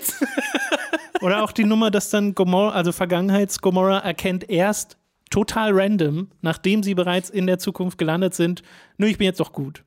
Aber ich bin's conveniently erst jetzt. Was meinst du? Weil sie macht ja, sie guckt ja einmal so, so, zu ihrer Gomorra. Sie guckt ja einmal so zu ihrer Schwester und sagt dann, Ach so, ja, ja, komm, war- jetzt machen wir ja, doch ja. gegen ihn hier. Und sie macht das natürlich erst, nachdem sie schon in der Zukunft Also was da, sind. genau, so. was da natürlich impliziert ist, dass wir eigentlich über sie wissen, dass sie ihn immer verachtet hat, äh, den, den, den, den Thanos und deswegen wusste. Aber bis dahin hat sie es noch ich, Jetzt habe ich. Thanos gesagt, das war noch was Neues. Ähm, ich, äh, ja, aber das war auch, fand ich, fand ich auch weird. Ich fand allgemein, dass, dass Gamora wieder da ist, finde ich mega scheiße. Ähm, weil ich ehrlich gesagt dachte, Konsequenzlos. ich dachte zumindest die Charaktere, die nicht gesnappt wurden, sind safe. Ja. Also safe tot. Also nicht safe. Ja, und viele sind ja. Ähm, und die meisten sind es auch, genau. Aber dass sie halt mit dann Gamora noch einen Weg finden, ähm, der ja auch innerhalb der, Kon der Geschichte, die, die aufbaut, Sinn ergibt. Ja, also die, so wie das Story, so wie die Zeitreise hier funktioniert, ergibt das durchaus Sinn. Ich finde allgemein, sie haben die Zeitreise sehr clever gemacht, weil es halt eine sehr simple Form der Zeitreise ist, die sehr einfach zu verstehen ist. Alles, was passiert ist, ist passiert. Wenn wir Sachen verändern, wird eine neue Timeline dort aufgemacht, aber für uns verändert sich nichts. Ähm, was ich ganz cool fand, äh, weil das einfach einfach zu verstehen ist. Äh, und da halten sie sich auch im Großen und Ganzen dran, bis auf am Ende mit Captain America, da könnte man drüber streiten, wie das funktioniert haben soll. Ähm, aber im, im Film hauptsächlich funktioniert das alles. Ich bin da eigentlich ganz bei dir, dass ich es einfach auch. Also ich fand es nicht so langweilig wie du, glaube ich, aber es war mir einfach zu lang. Äh, es war mir entweder zu lang oder zu kurz. Weil ich finde, diese, ich finde halt dieser Zeitreise, hey, heißt, ist ein eigener Film. Und zwar ein ziemlich cooler Film, wenn du ihn richtig machst. Wenn ich mir so vorstelle, das ist quasi Oceans 11 mit den Avengers und Zeitreise, das kann super cool sein, wenn sich alles darum dreht. Hier ist es aber eher so, es ist halt ein, das, wie du sagst, der Filler, die Stopgap und du weißt exakt, wo sie landen werden. Ja. Du weißt, natürlich werden die die Stones bekommen. Ja. Du weißt, natürlich werden die am Ende gegen Thanos kämpfen. Das, das passiert. Das heißt, du denkst die ganze Zeit so, okay, jetzt komm, ja, hau rein. Und, und, beim, nee, sorry, sag du erst mal zu Ende. Und die Sache ich- ist dann, finde ich, dass dieser Filler dann auch für sich nicht genug Fanservice bietet und unterhaltsam genug ist. Weil das hat mich dann überrascht, weil ich, als, als sie zu, dem, zu Avengers 1 sprechen, dachte ich so, holy shit, jetzt wird einfach alles rausgehauen. Das ist eigentlich gar nicht so. Besonders bei Thor. Also, wo sie in Thors Welt sind, da sind sie in einem Flur die ganze Zeit und du siehst nichts von dem, was in Thor passiert. Und es ist kaum, also eigentlich gar kein Fanservice findet das statt. Findet das statt. Und ich hätte halt gedacht, okay, wenn sie das machen, dann sollten sie jetzt alles raushauen. So richtig dann, wirklich, dann sollen sie die Actionsequenzen nachstellen aus Avengers 1 und stattdessen sind jetzt zwei Captain Americas, die zusammen mit dem mit zwei Hulks und zwei Iron Mans in dem Battle of New York kämpfen oder sonst irgendwas. Ähm, und es gibt halt so, wo die alle in den Fahr Fahrstuhl steigen. Das ist so, ah, das ist eine neue Szene hier vorhin. Das ist cool. So ein bisschen ist das da drin, Ja. aber nicht so wirklich genug. Und dann funktioniert es also auf dieser Fanservice-Sicht nicht. Und auf der Plot-Ebene funktioniert es halt aus zwei Gründen nicht. Für mich A, eben, weil wir schon wissen, wo es hingeht, aber B auch, weil wir die Pläne gar nicht kennen. Also es ist nicht so, in, wenn du Ocean's 11 anguckst, ähm, da ist es halt so, äh, dass es, Ocean's 11 ist so ziemlich der einzige Heistfilm dieser Art, den ich je gesehen habe, deswegen nutze ich einfach den gerade. Äh, ich hoffe, es, es gibt bestimmt noch bessere Beispiele dafür. Aber in Ocean's 11 ist halt der Film so, wir planen es, wir planen es, wir planen es, wir planen es, wir führen es aus. So. Äh, und hier ist es eher so, wir haben einen Plan und dann führen sie es aus. Und wir, wir kennen den Plan eigentlich gar nicht so. Also wir wissen, was sie machen wollen, aber wir wissen nicht so wirklich, wie sie es machen Das ist sollen. jetzt nicht so ausführlich. Genau, die ne? Charaktere wissen es, wir aber nicht. Und deswegen guckst du dann einfach zu und denkst so, ja, das ist unterhaltsam, aber du weißt nie so richtig, was sie gerade vorhaben oder wo sie hinwollen. Ähm, und deswegen funktioniert es auf dieser Oceans 11-Ebene auch nicht. Und es funktioniert auch auf der Fanservice-Ebene nicht. Und deswegen ist es so treading water. Ja, also, ja, mir hat das halt eher gezeigt, dass, also ich dachte nach Infinity War, oh krass, Hm. was sie hier vorhaben mit dem Ding. Und mir hat der zweite Teil jetzt gezeigt, ja, sie wu- wussten gar nicht, wie sie noch einen Film füllen, füllen sollen. Eigentlich ist Avengers Endgame eine halbe Stunde, die man hätte an Infinity War ranhängen können. Hm. Aber dann wäre halt der Cliffhanger von Infinity War nicht so krass gewesen. Aber so wird der ja im Nachhinein auch total Na, die Ironie an der Sache ist, wir beide finden jetzt Endgame nicht so hervorragend, aber die Ironie ist, Inf- Infinity War konnte ja jetzt nur existieren. Wir konnten dieses Jahr von, wow, was sich Ja. Marvel traut, ha nur haben, Ja. weil es Endgame gibt und sie von Anfang an wussten, es ist eh egal. Also, Ich meine, ich wusste ja auch die ganze Zeit, ich dachte halt, okay, sie kriegen dann halt den Timestone und drehen die Zeit Ja. zurück. So irgendwie so aber, in die man, Richtung. aber dass man zumindest einen Film dann bekommt, der sich dann darum um Ja. diese Konsequenzen dreht, ne? Und wir haben noch nicht mal ihn bekommen, leider. Nee, genau. Und äh, es wäre halt so viel stärker gewesen, wenn die wirklich damit hätten leben müssen. Stattdessen ist es ja wirklich dieses, nein, wir akzeptieren das nicht. Und dabei, äh, ne, sie, es ist ja so ein bisschen drin, wenn dann die Leute irgendwie zu Hawkeye gehen und der sagt, gib mir keine Hoffnung. Hawkeye finde ich Hör auf super, damit. ja. So.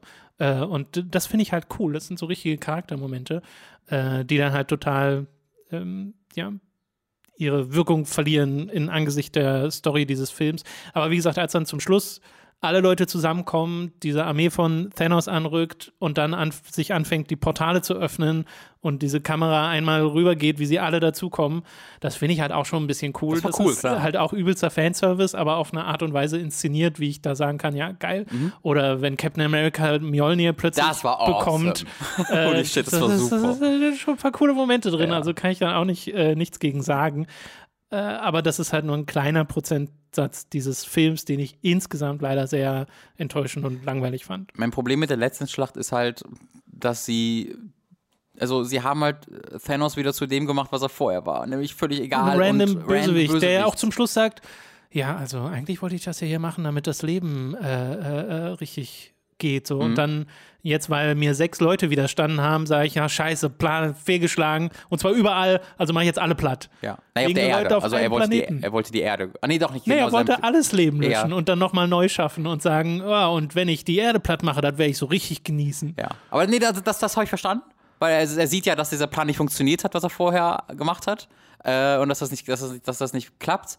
Äh, das verstehe ich schon irgendwo. Aber das Problem ist halt einfach, du hast diesen überragenden Bösewicht gehabt und bringst den um und sagst dann, ich ist nur ein Thanos. So, Ja. und das war's. Und diese ganze, ich finde halt, diese ganze Endkampf in Infinity War funktionierte wegen Thanos. Und weil du dem diese, du weißt, du wusstest nicht ganz, wo es hingeht. Und du nahmst eben die Bedrohung ab. Und alles war wow, aufregend und neu und ja. anders. Und hier der Endkampf ist halt, weil dieser Thanos so irrelevant ist und so wenig Zeit mit ihm verbracht wird, weißt du sowieso, dass der stirbt. Es wäre sehr komisch, wenn dieser Thanos jetzt nicht sterben würde, weil er ist so egal. Ähm, das heißt, auch da weiß ich wieder genau, wo es hingeht und ich weiß auch ungefähr, wer vielleicht sterben wird, weil ich kenne ja die, weiß ja, was mit den Verträgen ist Ja. und so. Ich weiß ungefähr, wo es hingeht. Ähm, das heißt, dann hast du am Ende war es dann wieder eine große Materialschlacht, ein großer CGI-Kampf, der cool aussah, der aber, wie ich finde, sehr viel weniger cool war als der in Infinity War. In Infinity War habe ich das Gefühl gehabt, dass es viel mehr so Teamkombinationen gab, wo Leute miteinander gekämpft haben auf Art und mehr Weise Zeit dafür da war. ich, also ich fand, der letzte Kampf war schon relativ lang. Ich fand halt, der war halt einfach, äh, bestand aus sehr vielen einzelnen Szenen, die aber jetzt nicht, also so Szenen wie, äh, wie heißt er? Äh, nicht Captain Marvel, sondern Doctor Strange macht diese Plattform, auf die dann, auf denen dann Ja. der Quill rumspringt und dann schießt er äh, und die, diese ganze Plan, wo sie zusammenarbeiten, das ging mir so ein bisschen verloren in diesem Film. Die, so in diesem Film waren halt, ganz viele Leute hauen sich ganz fest aufs Maul. Ich mochte Ähm, einmal die, die, den Girl Squad-Moment. wo Ja, den habe ich, der war dann sehr schnell vorbei. Also ich fand's, Ja, ja, er, ist ein bisschen kurz. er wurde, also sie hatten irgendwie 30 Sekunden mit der Ankündigung des Girl Moment verbo- stimmt, verbracht und dann ging er so fünf Sekunden, war er vorbei. Das war irgendwie komisch. ähm, deswegen, also ich, Obwohl hab, der Moment, wo Captain Marvel auftaucht, den fand ich auch ziemlich cool. ich kann mich an sehr, sehr wenig aus diesem letzten Wer Kampf noch erinnern. Und das ist, gilt allgemein für diesen Film. Diese ganze zweite, dieser ganze zweite Akt wirkte für mich wie random Szenen, die fast schon in einer willkürlichen Anordnung aneinander geordnet werden können, weißt du, weil die auch, äh, wenn wir dann zu tun haben und wir wissen, wo sie landen. Und auch, und auch der letzte Kampf, ja, fehlt, also ich weiß noch, Captain Marvel, wie die das Raumschiff kaputt macht, war cool. Aber ansonsten war das so viel und sehr wenig coole einzelne Momente. In einem Mjolnir war ein cooler einzelner Moment, äh, dass da sehr viel verloren gegangen ist für mich. Äh, tatsächlich war es dann auch noch so, ich bin, als dann Tony Stark stirbt. Also erstmal, das hat mich sehr, also gar nicht mitgenommen, weil ich mir dachte, ja, Nee, ich das weiß war halt ich, super passiert. ersichtlich. Ich meine, Genau. vorher wurde es vor allem noch telegraphed wie sonst nichts. Ja, ja. Was ich aber, also ja, super offensichtlich, aber irgendwie mochte ich es ganz gern, dieses Doctor Sure, Strange. ich wenn ich es dir sagen würde, würde es nicht passieren und dann noch dieses, wie er so nach oben zeigt. Ja, das war nicht schlimm, weil es einfach, ah, we get it. Also es war so das fünfte Mal, Ja, dass ja, ich ja, so, weiß. ein, einmal. Also das ist so, weil ja, er hat das ja in Infinity War gesagt, äh, wo Infinity War und alle so, ja, das ist es. Aber dann wird es in diesem Film so ganz als ob keiner da je drauf gekommen wäre. Ja, ja, das wäre ein bisschen viel. Ähm, aber die Sache war, ich musste in diesem Film zweimal auf Toilette gehen und das zweite Mal war halt während dieses Endkampfs, die ganze Zeit holy shit, holy shit, holy shit. Und während Iron, Iron Man im Sterben lag, ich stirb einfach, jetzt stirb, jetzt stirb. Und in der Sekunde, da kam so eine langsame Schwarzblende, bin ich halt sofort aufgesprungen und losgerannt, weil ich, ich dachte, Das wär Dank so, ja, jetzt stirb, jetzt stirb. Das war gerade für mich wichtiger in dem Moment, weil ich mir fast in die Hose gemacht hätte. Ähm, ja, also tatsächlich sind wir dann ja sehr nah beieinander mit unseren Kritikpunkten auch. Äh, ich glaube, bei mir hat er dann einfach besser funktioniert, weil ich allgemein mit dem Marvel-Humor besser äh, d'accord gehe. Das kann sehr gut sein, ähm, ja. da- da- also ich finde das, ich finde das alles ein bisschen lustiger als, als du. Ähm, ich, mich hat Thor nicht so abgestoßen. Ich fand den einfach ein bisschen bla. Ich fand halt, Thor tatsächlich ist eher für mich auf einer ähm, Charakterentwicklungsebene funktioniert er nicht. Weil ich finde, das kommt extrem out of nowhere. Sein Ding ist ja, ah, ich will gar kein Anführer sein und ich gehe jetzt zu den Guardians of the Galaxy. Aber ich finde, das widerspricht komplett Thor Ragnarok, weil in Thor Ragnarok ist das ganze Ding, dass er seine, seine People, home is where your people are und er ist mit seinen Peoples endlich zusammen im Raumschiff dort und nimmt diesen Platz ein als Anführer und ist auch völlig happy damit und glücklich und plötzlich macht dann jetzt dieser Film diesen neuen Plot auf, dass er eigentlich nie Anführer sein wollte und das auch gar nicht zu ihm passen würde. Ich bin mir so, hä? Warum, wo kommt das? Das ist so gar kein logischer Abschluss der vorherigen Charakterentwicklung, sondern es ist was völlig Neues, finde ich, was äh, dem sehr widerspricht, weil die ganze Charakterentwicklung bisher war, er am Anfang hält er sich für den besten Herrscher, muss erkennen, dass es nicht ist und der Rest der Filme sind dann, dass er zu diesem vernünft guten, gerechten Herrscher wird. Und dann wird er der und dann wird gesagt, aber den willst du eigentlich gar nicht sein. Fand ich komisch. Habe ich nicht verstanden. Ja, naja, es soll, glaube ich, am Ende sehr viel so Staffelübergabe sein, weil es passiert bei Captain America auch. Aber Thor bleibt dann ja. sagt. Also, ne? Ja, naja, trotzdem, er gibt ja zumindest seine Herrschaft. Ja, sie mussten, weiter, genau, sie, da hast du völlig recht, sie mussten halt einen Weg finden, wie er zu den Guardians gehen kann, ohne dass es zu blöd wirkt, aber ich finde halt, den haben sie nicht man, gefunden. man merkt schon an manchen Stellen, wo so der Setup für die Zukunft drin steckt. Setup mal ich frage mich, ich frag mich übrigens, wobei, nee, es wurde ja dann korrigiert von Captain America. Es gibt ja diese Szene, wo äh, in der Time Heist die Sache schief geht mit äh, Hm. Wir klauen genau den, den Stein und Loki kriegt so den Time Stone einfach und verschwindet Ja. und taucht doch dann nicht mehr auf. Nee, nee, das, ich, ich, das wird bestimmt die Serie. Ähm, es, gibt, es kommt eine Loki-Serie ähm, Eigentlich auch auf. Disney Plus äh, mit dem Darsteller und man weiß halt auch nichts darüber, außer dass man sich fragt, okay, was spielt das jetzt? Weil eigentlich hat man ja sehr viel in den Torfilmen über Loki erfahren, weißt du immer genau. und ich der ist tot. Der ist, genau, jetzt ist er tot und ich vermute, ne, nicht vom Snap. Nee, genau. Und ich vermute halt sehr, dass das die Plotline ist, in dem, weil das halt das ist halt alternatives Universum, was da aufgemacht wurde. So. Äh, und ich vermute mal sehr, dass das dann Ja, das ist, was erzählt wird. Ähm, ja, also für mich, ich, ich, ich bin auch enttäuscht rausgegangen.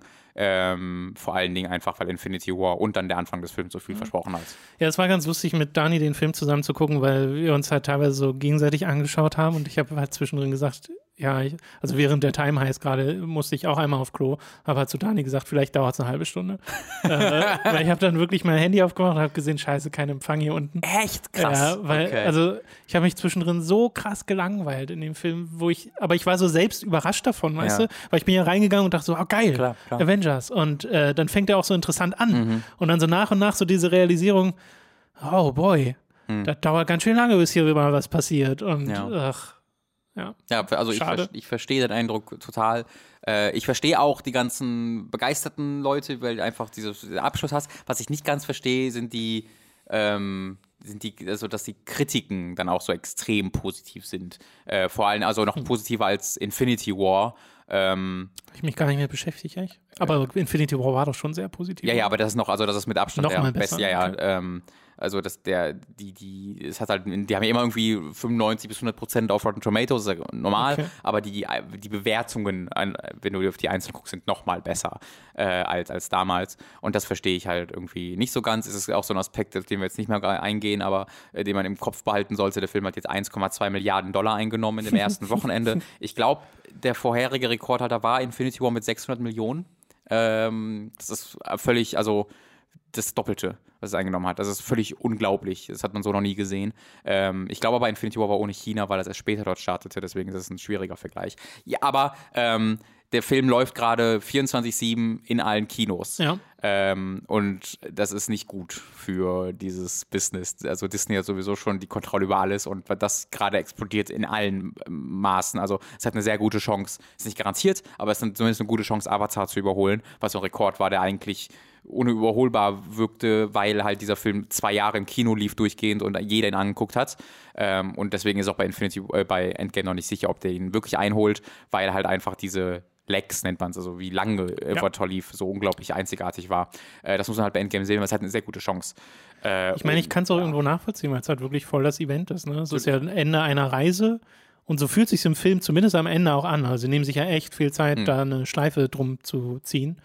Ähm, und dass das halt eine gewisse Sogwirkung hat, selbst auf Leute, die vielleicht nicht alle Filme vorher gesehen haben.